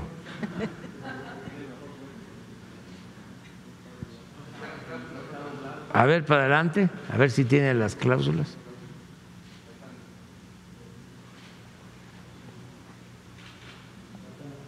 Diálogo permanente, ordenado y respetuoso respecto de los asuntos públicos del Estado de México, para lo cual se comprometen a establecer los mecanismos correspondientes. pues esto es eh, en el lenguaje abstracto, ¿no? No es tan este, preciso, seis eh, notarías.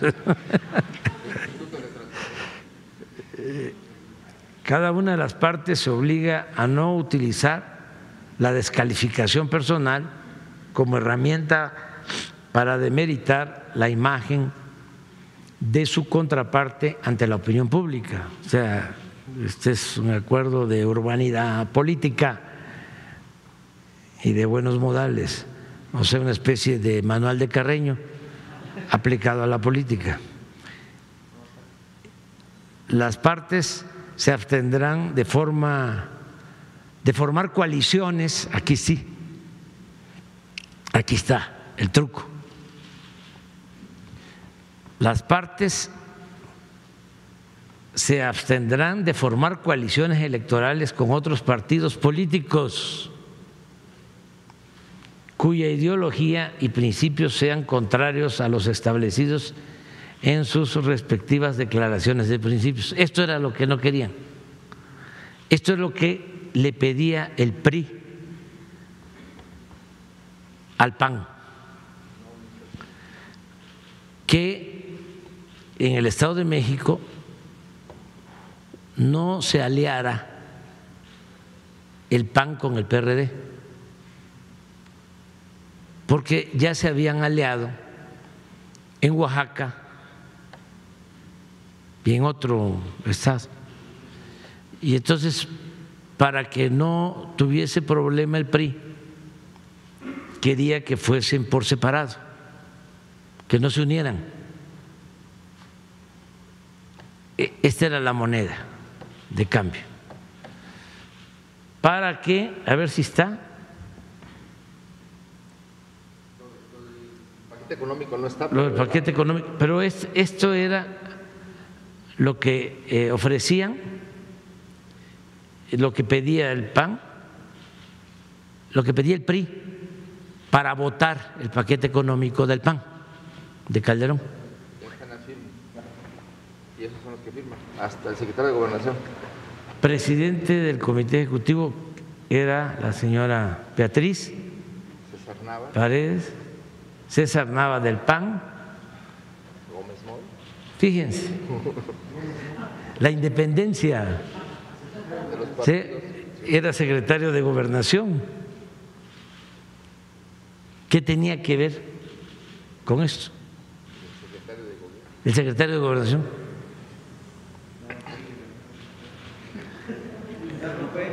Pero el INE no se toca. Y el secretario de gobierno del Estado de México.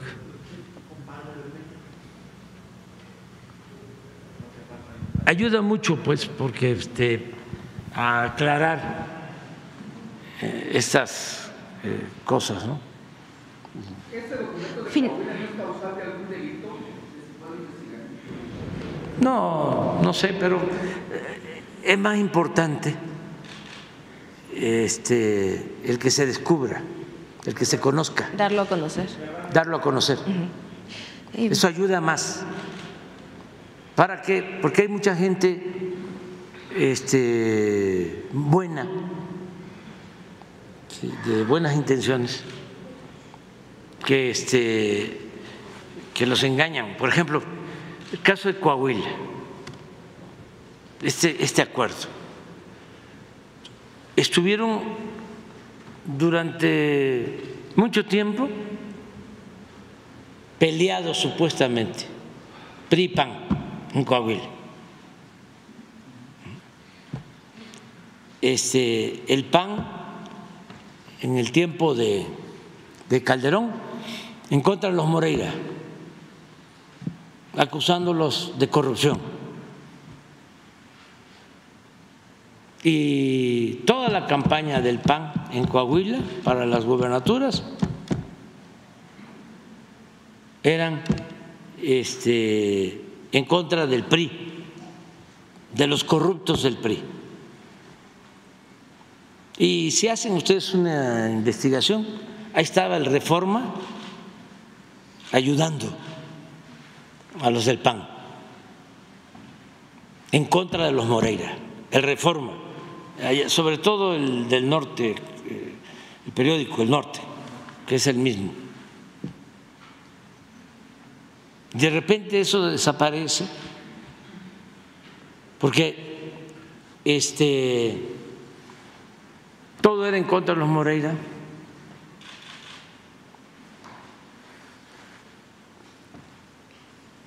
Llega Peña Nieto a ser candidato y luego presidente y antes este, de que termine Calderón la Fiscalía de Calderón, la Procuraduría en ese entonces, exonera a Moreira, porque los panistas lo habían acusado de corrupción. Y antes de irse Calderón, eh, le perdonan todo. Había una señora de procuradora al final de Calderón, Marisela Morales. Entonces, pero siguen. Ya habían llegado al acuerdo, ya estaba firmado el indulto. Y en campaña seguían hablando los panistas de la corrupción de Moreira.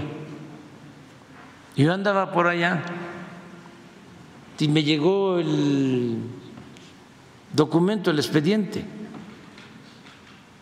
Entonces dije, basta, ¿no? De hipocresía.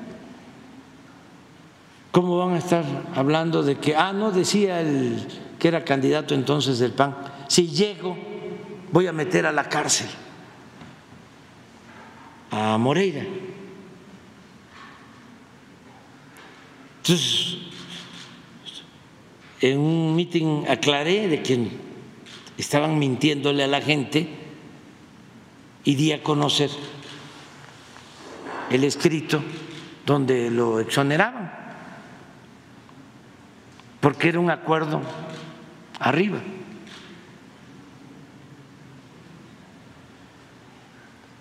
Tan es así que detienen a Moreira en España y lo tienen que dejar libre porque exhibe el documento donde lo exoneraron. Pero bueno, ¿qué piensa una gente de la laguna, de Torreón? Que esto que les estoy diciendo, ellos lo saben perfectamente. cuando ven eso.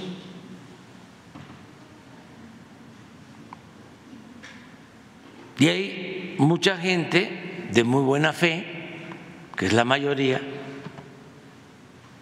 que pensaban de que el PRI y el PAN eran distintos, pues, o que el PAN era este un partido de ideales, de principios, ¿no? honesto, con moral, que los corruptos eran los del PRI.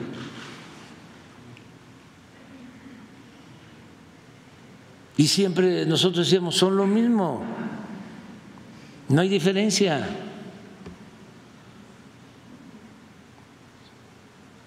es el PRIAN. Pero luego van apareciendo todas estas cosas y ayudan mucho. Claro, hay eh, panistas, como también en otros partidos, fanáticos. Esos, aunque se les muestre, son capaces de decir de que no tiene nada de malo. O que este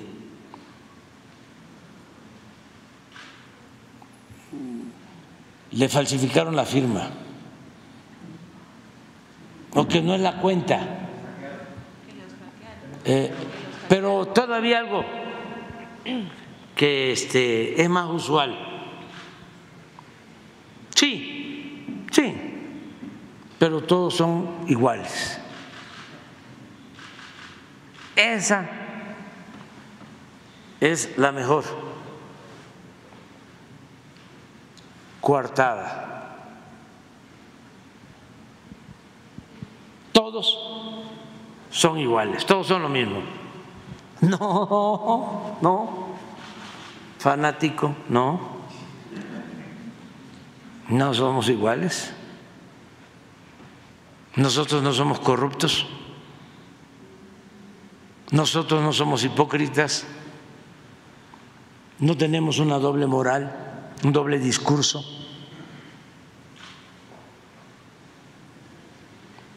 A nosotros no nos domina el dinero, la ambición al dinero.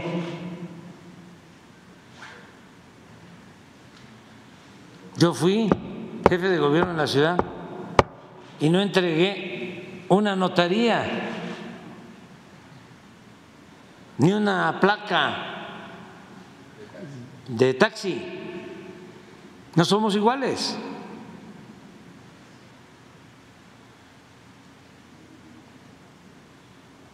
Por eso decía yo en campaña, me pueden llamar peje, pero no soy lagarto.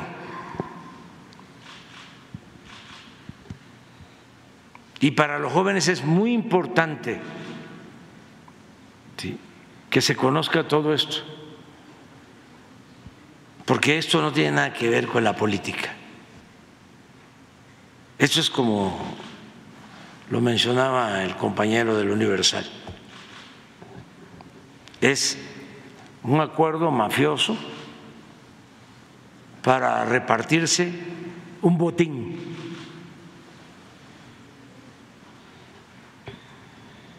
Y yo agrego, cuando se reparte mal el botín, hay motín. ¿Qué fue lo que sucedió? Ah, no me vas a cumplir. Aquí te tengo. Sí, sí, sí. Sí, pero fue muy bueno esto. Y no sé si salió en Excelsior. A ver, vamos a una repasadita. ¿Salió? Señor. No, no, no, no, no. Vamos a ver que en una de esas nos llama una, una sorpresa que existe en la. Lo dijo López Dóriga este Ciro,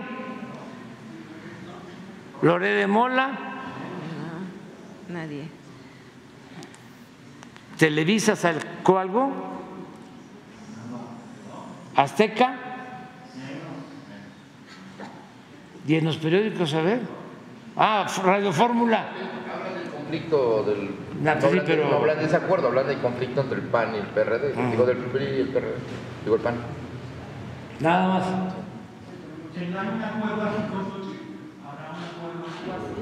Pues es este. Pues es que aquí lo que dicen, este, eh, para la presidencia va a ser el PAN.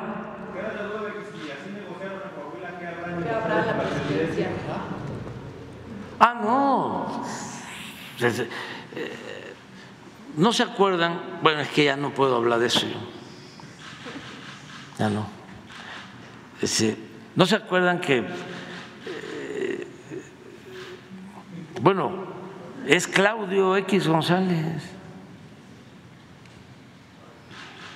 el jefe, él es el seguro, seguro que los está ahora este, conciliando y, ¿sí?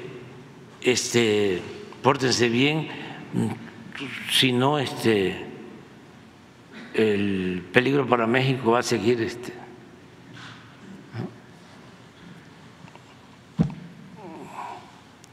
eh, afectando, destruyendo al país.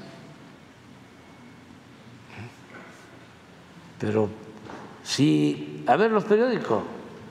No, yo aquí aprovecho también porque resulta que lo que hacemos aquí de manera pública este, porque no nos gusta tirar la piedra y esconder la mano, lo que hacemos y lo que yo expongo aquí no tiene nada que ver con un grupo de asesores, ¿no? No, llevo 40 años más siendo la misma persona.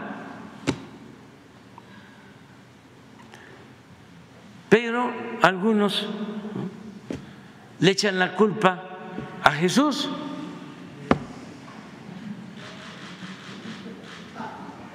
Y ya por eso ya Jesús ya no quiere ya este, sacarla porque le va ¿no? este, muy mal. A él le cargan todo, ¿no? No, es así. Jesús no tiene nada que ver. ¿sí?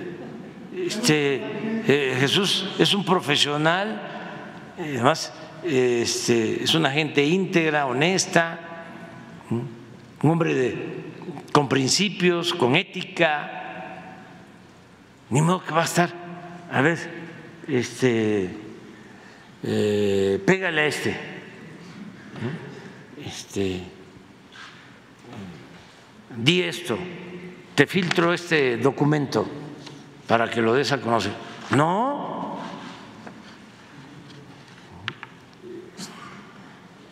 Pero le echan la culpa eh, eh, injustamente. Aprovecho también para aclararlo. Ese es de Excelsior.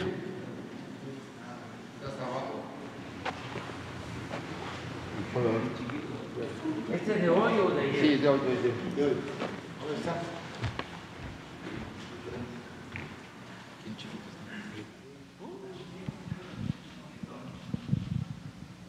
Pero no sale nada del documento, nomás. Nada más, sí. PAN se baja de la alianza en Coahuila, nada más. Es lo único. El documento no. No.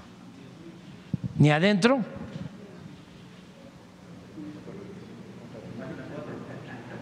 Ahorita revisamos y Bueno, a ver, pero vamos a las primeras.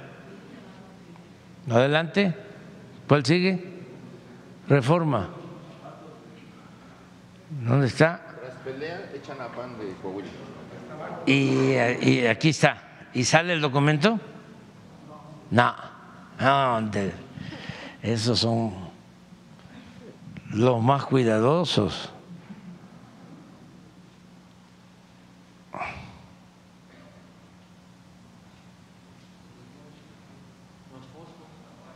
Ah, esto sí, esto sí, esto sí. Eso debe de ser a todos. Todos. Adelante.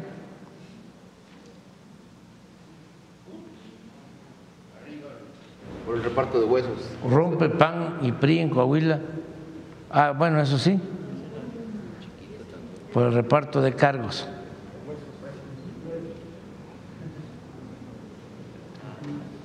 Es que ya le salió carne al hueso.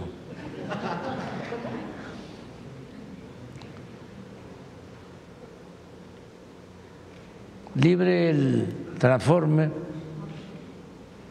eslabón de Ayotzinapa, quinto camión y Chicago.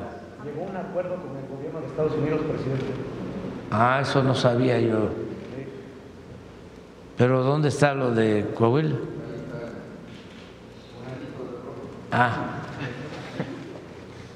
Él dice que sí garantiza los cargos. O sea que sí sostiene el acuerdo. Garantiza al panismo cargos.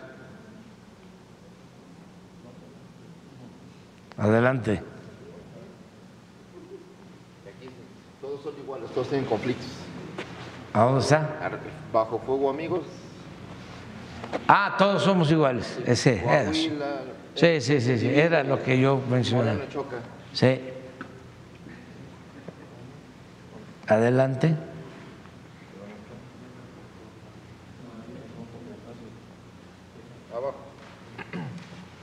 Aquí está.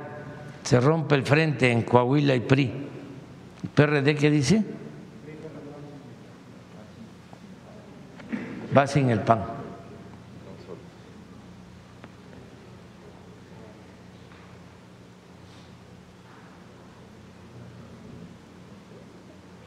Adelante.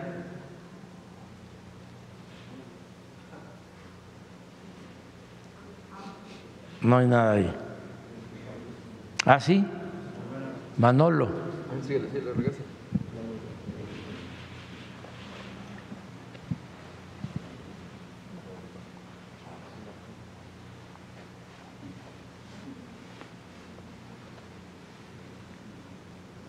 Bueno, pero es muy importante que la gente se entere de esto.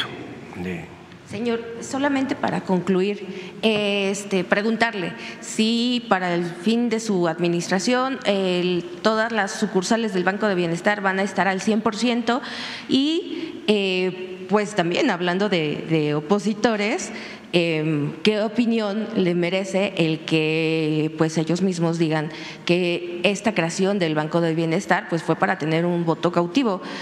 Como ellos lo hicieron eh, como el PRI lo hizo, eh, recordando lo del voto verde. ¿Qué opinión le merece esto? Y Bueno, gracias. vamos a Gracias. terminar con este, todos los bancos. La verdad es que ya están todos eh, construidos, todas las sucursales construidas. Son eh, 2.750 terminadas completas 2.749 y está por terminarse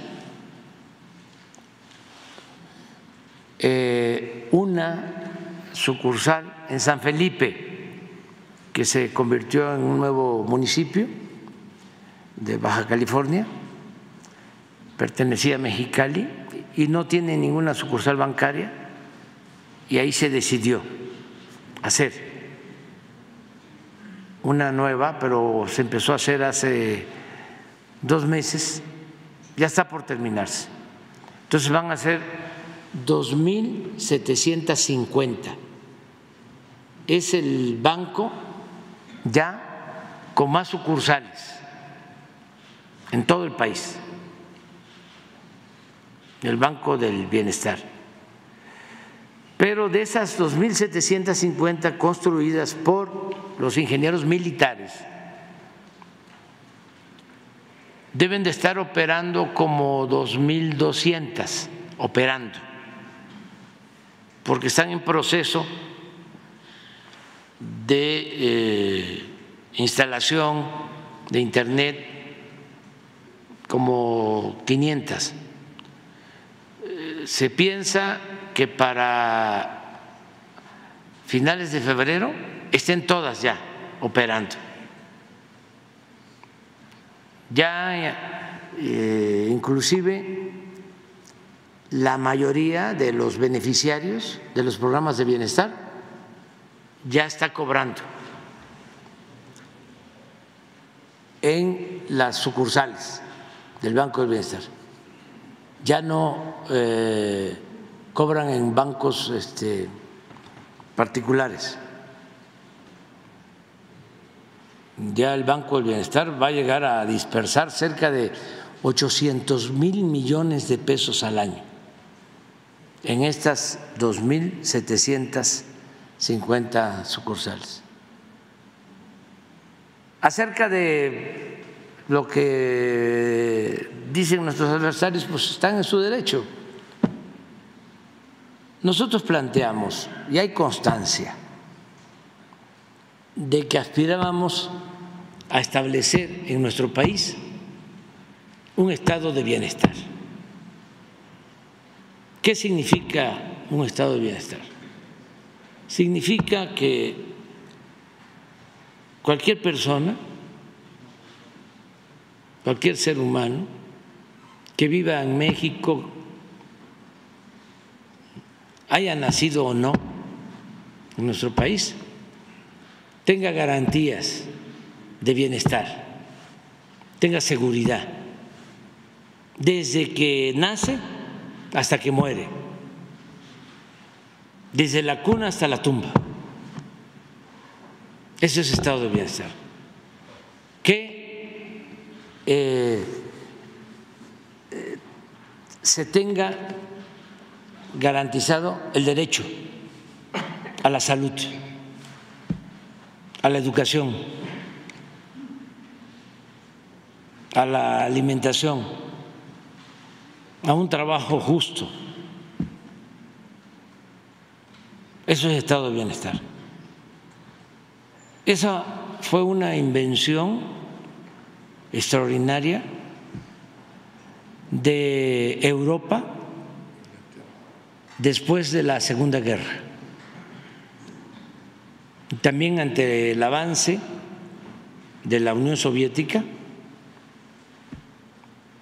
se creó un modelo para garantizar derechos sociales y se le llamó estado de bienestar. Lamentablemente, eso que se mantuvo por mucho tiempo, porque en España, Inglaterra, en cualquier país, al llegar a una determinada edad, se tiene derecho a una pensión, se haya trabajado en una empresa o no, ya al llegar a los 65 años se tiene una pensión y no limitada, sino para vivir pues con cierta holgura en el último tramo de la existencia. Eso fue un gran logro. Y lo mismo el caso de la salud y de la educación, aparte de la pensión. Llega el neoliberalismo porque este sistema individualista no solo se impone en México, estábamos recordando que lo ensayan después del golpe militar en Chile. Agarraron del laboratorio a Chile. Y de ahí lo extendieron al mundo. Entonces se empiezan a quitar eh, estos derechos en Europa. Parte de la crisis actual de Europa tiene que ver con eso.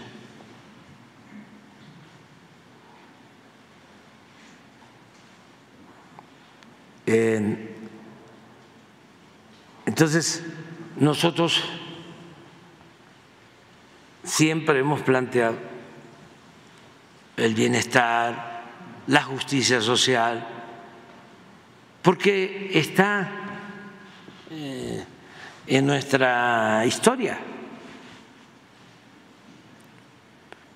Fue lo que nos heredaron nuestros próceres, mártires, los padres de nuestra patria, la lucha por la igualdad, por la justicia.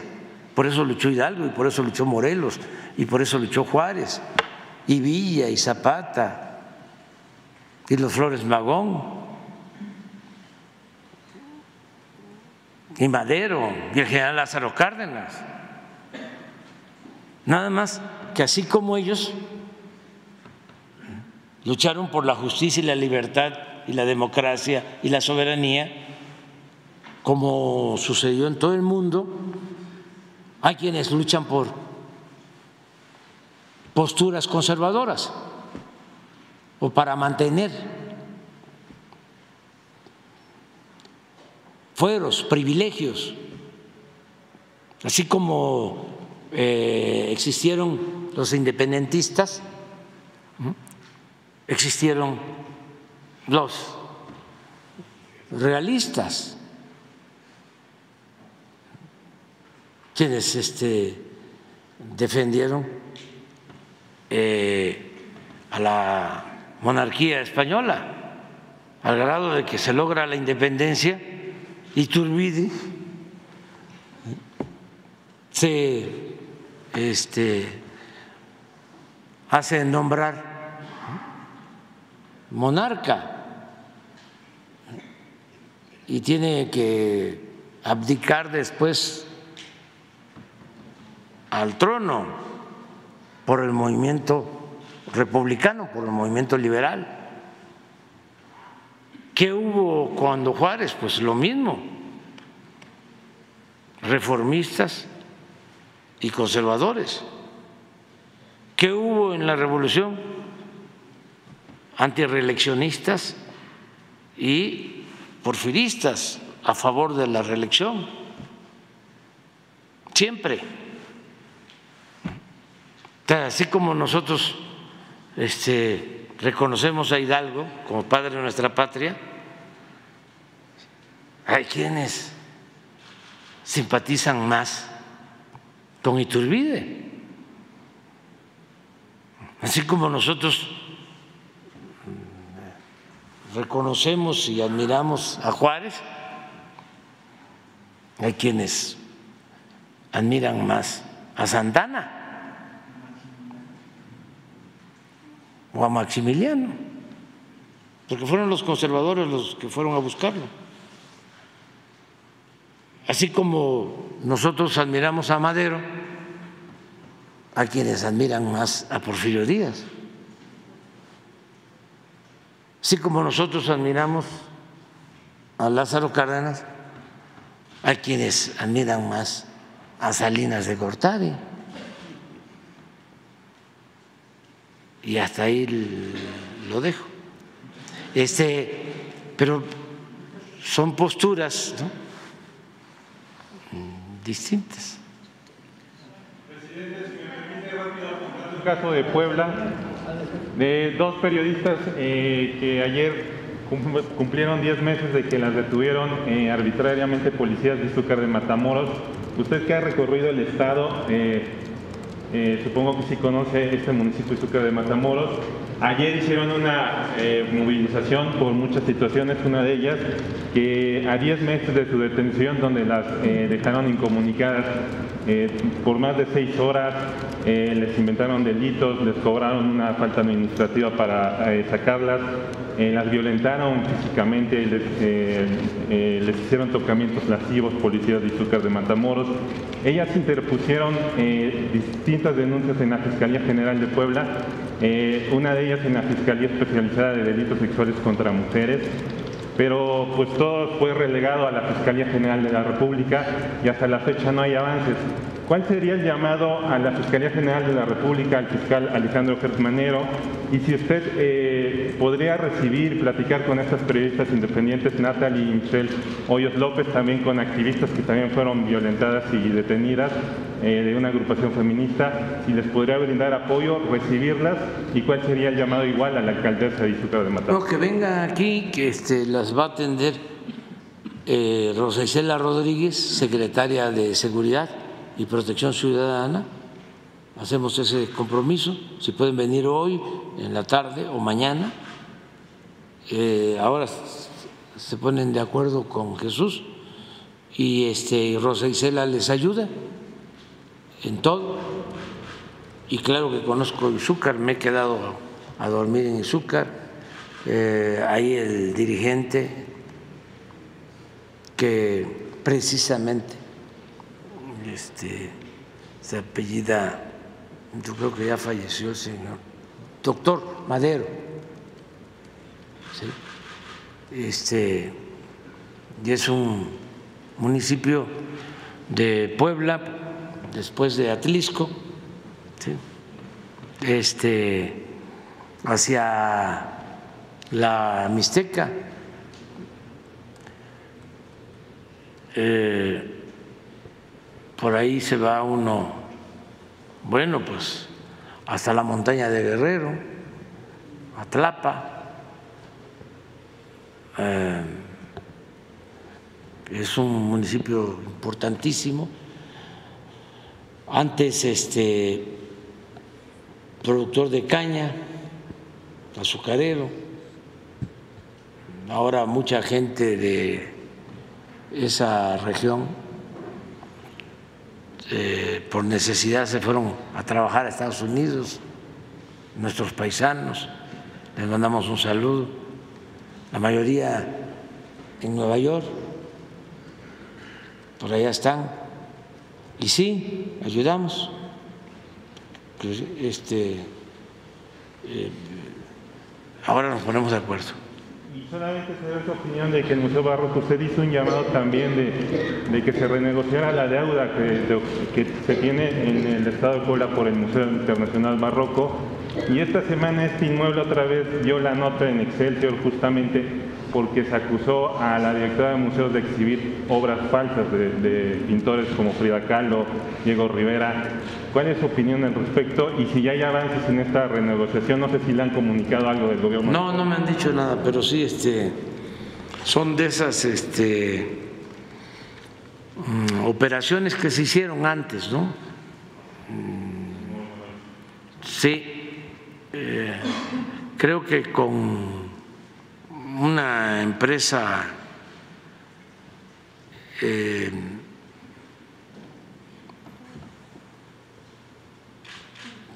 de este señor Hinojosa, así es, ¿verdad? O es OHL, una de esas empresas, cualquiera de esas dos. A ver, es un convenio que hicieron con, que no sé si es IGA o OHL. OHL fue la del segundo piso, que pasa por Puebla. Yo creo que esta fue IGA. IGA. Sí, del señor Hinojosa. Sí, son convenios leoninos. Este, pues eso lo tiene que ver el gobernador, que es muy buen gobernador. ¿eh? Pero ya pasó a otra empresa la administración que es Hermes también del Estado de México. Ah, ya vendieron los de IGA. O sea, construyó IGA y quien lleva el museo es Hermes, la empresa. Sí, sí, hay que revisar porque son muy abusivos. Eh, ¿Qué es lo que sucede? Se, se construye o se reconstruye un edificio. Entonces cobran por la construcción tres, cuatro, cinco veces más de lo que realmente cuesta. Pero además eh, se pagan abonos. 32 millones al mes. ¿Por qué eh, aumenta tanto? Porque 32 millones al mes, pues eh, ese museo eh, se puede, se pudo haber hecho en 300, 400 millones en un año, lo que se paga de renta. Pero ¿por qué le aumentan tanto? Porque va incluido un financiamiento. Y ese financiamiento también es a tasas de interés elevadísimas. Aquí lo vemos con los acuerdos de los hospitales. Un hospital que cuesta, acabamos de hacer avalúos, 600 millones el hospital. Eh, hay que pagar de renta en eh, 10 años o 20 años lo que cuesta 600 millones, 12 mil millones. Acabamos de hacer un acuerdo de nueve hospitales. Vamos a pagar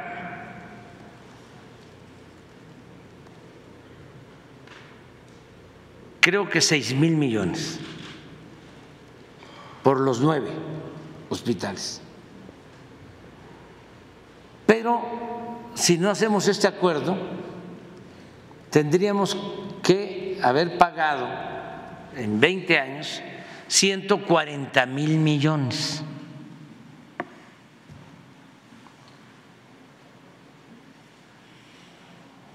Ese es el tipo de acuerdos de este museo.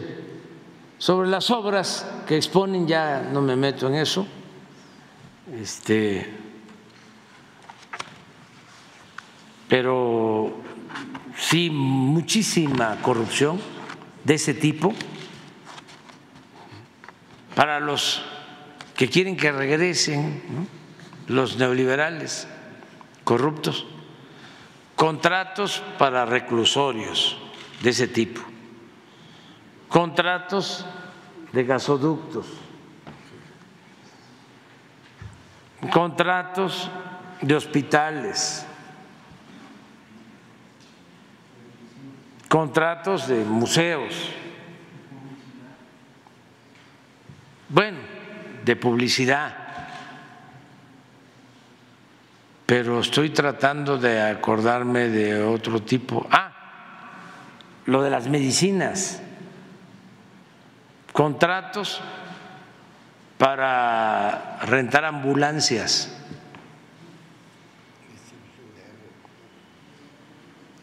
Los de agua, de agua, de recolección de basura.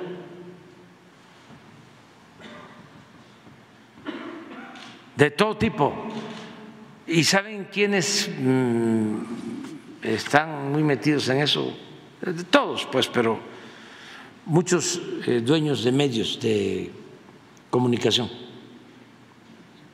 que no son de comunicación. Pero bueno, ya, ya este, te atendemos. Este, no pediría que se revalúe la, a la directora del Museo en Nochebuena, que pues, fue ratificada por la Secretaría de Cultura, pero ella tiene antecedentes de que también ha exhibido obras falsas cuando estuvo con el PAN, en, los gobiernos municipales del PAN. No pediría que pues... Es que eso tiene que ver eh, con el gobierno del Estado. Este, no nos corresponde este, a nosotros, ¿no? Que eso, lo que sí creo yo es que, primero, lo de la violación de derechos, ¿no? Eso sí, hay que atenderlo, es una obligación. Y lo otro eh, son estos contratos este, leoninos que nosotros no estamos planteando eh, cancelarlos, sino que se revisen y que haya una disminución. Ah, otros contratos de ese tipo son los de mantenimiento de carreteras. Por ejemplo, está concesionada, eh, está concesionado el mantenimiento de la carretera México-Querétaro. Está concesionado el mantenimiento, así nos los dejaron de la carretera Campeche-Mérida. Está concesionado el mantenimiento de la carretera Coatzacoalcos-Villahermosa. Y así, y tenemos que pagar cada año, creo que a ocho empresas, como 10 mil millones de pesos. Y tenemos que estar pendientes de que le den mantenimiento a los caminos. Ya logramos un acuerdo, por ejemplo, de esos 8 o 10 mil millones, nos ahorramos mil, nos devolvieron mil, y esos mil los eh, dedicamos a los presidentes municipales de la montaña de Guerrero, para que con esos mil millones cada año construyan caminos para las comunidades de la montaña de Guerrero. Ya llevamos vamos a cumplir creo que cuatro años, tres, entregándoles mil millones como a 20 este, municipios. Y ellos agarran ese dinero y eh, hacen los caminos de mano de obra. Son ahorros. ¿Qué es lo que se puede hacer con el museo? Vámonos ya. Quedó pendiente una compañera. ¿Ah? Sí, sí, este, tenemos el compromiso de continuar con la investigación. Estoy pendiente, atendiendo el asunto. Estamos avanzando. No está fácil porque lo enredaron de manera deliberada para que no se conociera la verdad. Pues los que estaban y otros que no sé si de buena o mala fe eh, asesoraron mal o bien dependiendo de cómo se vea. Pero este, todos estos casos, por ejemplo, hay que revisarlos con calma porque eh, se metió este organismo, la Comisión Interamericana de Derechos Humanos, y no le tengo nada, nada, nada, nada de confianza. como otras organizaciones supuestamente defensoras de derechos humanos.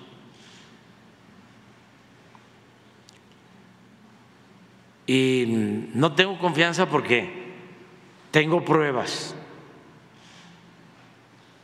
Dejaron en libertad a quienes habían participado en la desaparición de los jóvenes, promoviendo juicios donde se eh, argumentaba que se había torturado a este, detenidos. Y resulta que por esa sentencia dejaron en libertad a quienes habían participado en la desaparición de los jóvenes. Y tengo pruebas. Tan sencillo como decir que quienes participaron y luego fueron liberados supuestamente por ser torturados, terminaron como testigos protegidos diciendo sí, participé.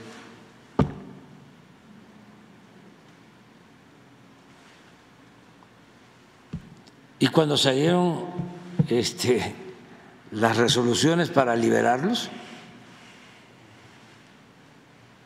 eh, se festejó de que era un acto de justicia en contra de la tortura, ¿sí?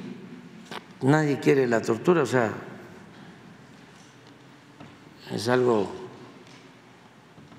reprobable, pero dejaron libres a quienes este, habían participado en la desaparición, o sea, no cuidaron el derecho de las víctimas.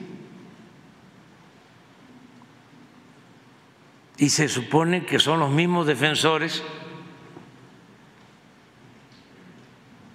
de las familias de los jóvenes desaparecidos.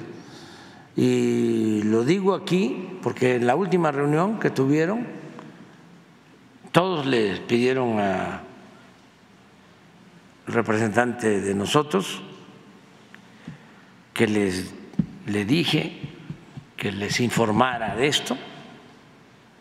Todos les dijeron que ya no querían que yo hablara de esto en la mañana. Y ofrezco disculpa, pero yo no me puedo quedar callado.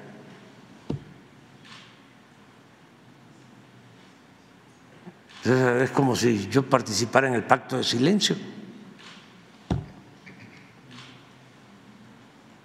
La verdad es la que nos va a hacer libres.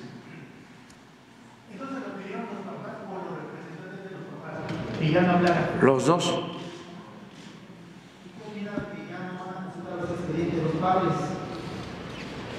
Bueno, eso también es muy extraño. Durante mucho tiempo plantean de que no se les daba información. Yo di instrucciones a el secretario de la Defensa de que entregaran toda la información y se entregó. Y gracias a esa información se logró avanzar en la investigación. Pero de repente aparece de que hacían falta unos folios y que necesitaban esos folios. Entonces, le pido al secretario de eh, la defensa que se entregue todo, pues no están en los folios que ellos están pidiendo. Y les digo, no están los folios. Como no estaban unos folios de unas grabaciones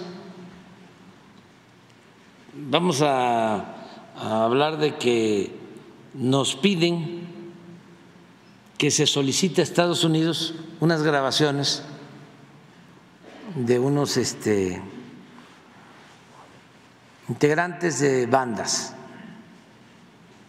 que tenían allá en Estados Unidos. Y hablo con la vicepresidenta de Estados Unidos y nos manda las grabaciones y las grabaciones vienen numeradas. Imaginemos una o dos, pero del dos pasa al cinco y luego seis, siete y pasa al nueve.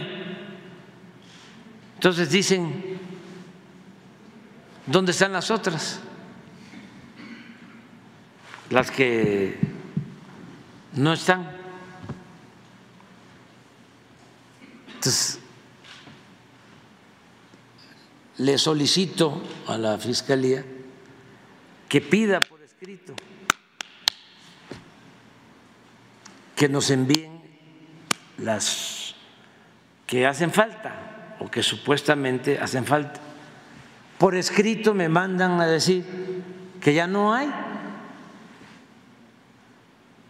que son esas. Bueno, lo mismo pasa con los expedientes de la Secretaría de la Defensa? Pues ya no están o tratan de otros asuntos. Y ellos dicen, no, sí están. Pues no están. Ah, entonces, ¿por qué no nos permite ingresar al archivo? Claro, Sí, ingresen al archivo.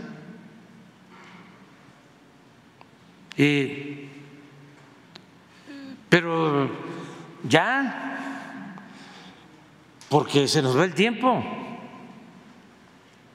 y nosotros necesitamos avanzar.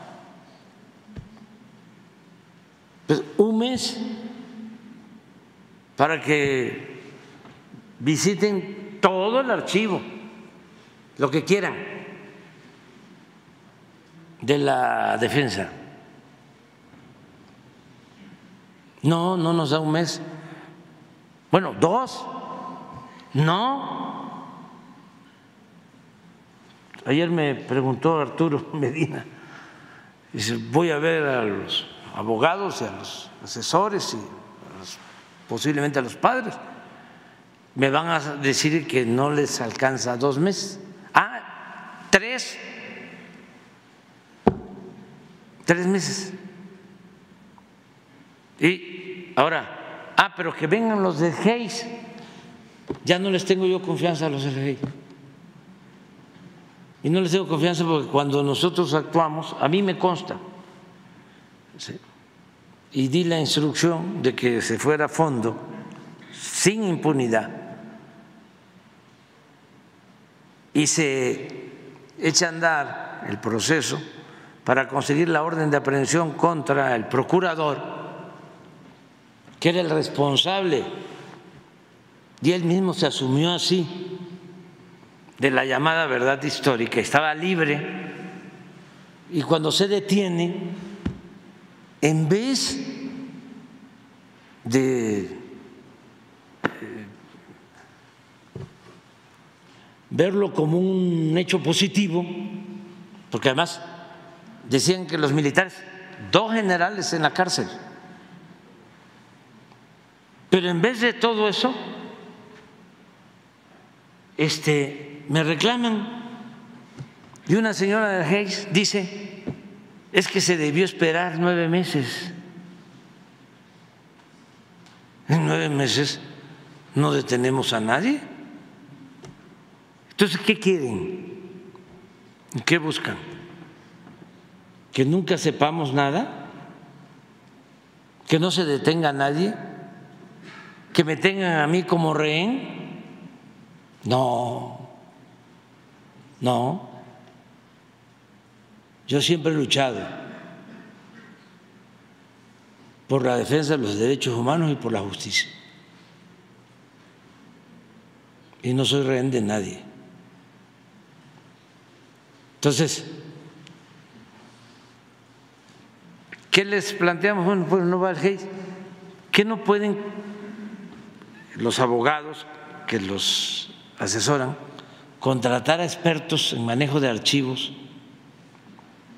en la UNAM, en el Politécnico, en cualquier universidad pública, cualquier instituto, el Colegio de México, o gentes ahí con ustedes. De archivos. ¿Sí? O sea, ya, y nosotros ayudamos para que este, se les pague. No, no les proponemos, les damos los recursos para que ellos los contraten a quien quieran, porque no tenemos nada que esconder. Pero parece que no quieren que se avance.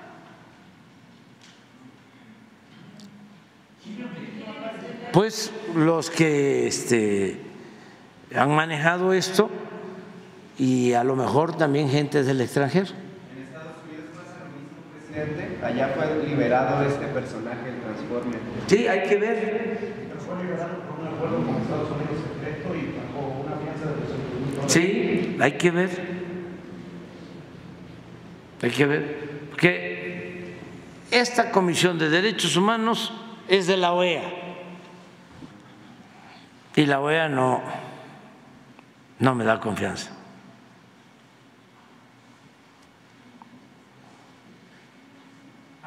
Ya no quiero hablar más hacia adelante, pero digo, más para arriba.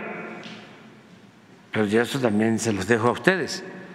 Y Álvarez y Casa, que es como el jefe de todo este grupo, muchos auténticos defensores de derechos humanos, otros pseudo defensores de derechos humanos. Pero el Álvarez y Casa, que es un falsario, un farsante, está metido en esto. Y él fue de la Comisión Interamericana de Derechos Humanos. Y los que hicieron esa sentencia, a la que estoy haciendo referencia, que dejó en libertad a quienes habían participado, estuvieron en la Comisión Interamericana de Derechos Humanos y están vinculados a Álvarez y Casa. y al grupo que yo pues respeto mucho, sobre todo a los jesuitas, pero no todos son jesuitas, ni todos los jesuitas son también este, honestos. Yo quisiera que fueran jesuitas como, no sé, como mi padre Carlitos, este, que los jesuitas saben a quién me refiero, este, o jesuitas como eh, Goitia, eh, incluso como eh, Jesús Maldonado. Pero ya no, ya no, ya, ya, los desconozco ahora, porque pues, este, hay unos ahí muy conservadores, ni parecen de la orden jesuita. Bueno, son más avanzados este, otros sacerdotes. Y claro que no tienen nada que ver con las posturas del Papa, porque el Papa Francisco es un humanista, un verdadero cristiano.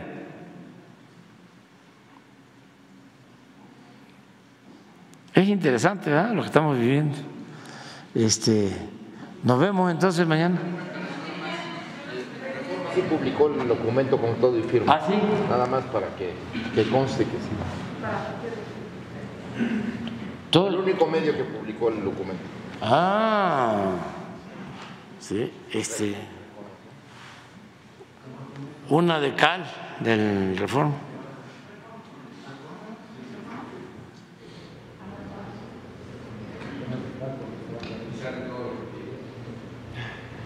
Qué bueno.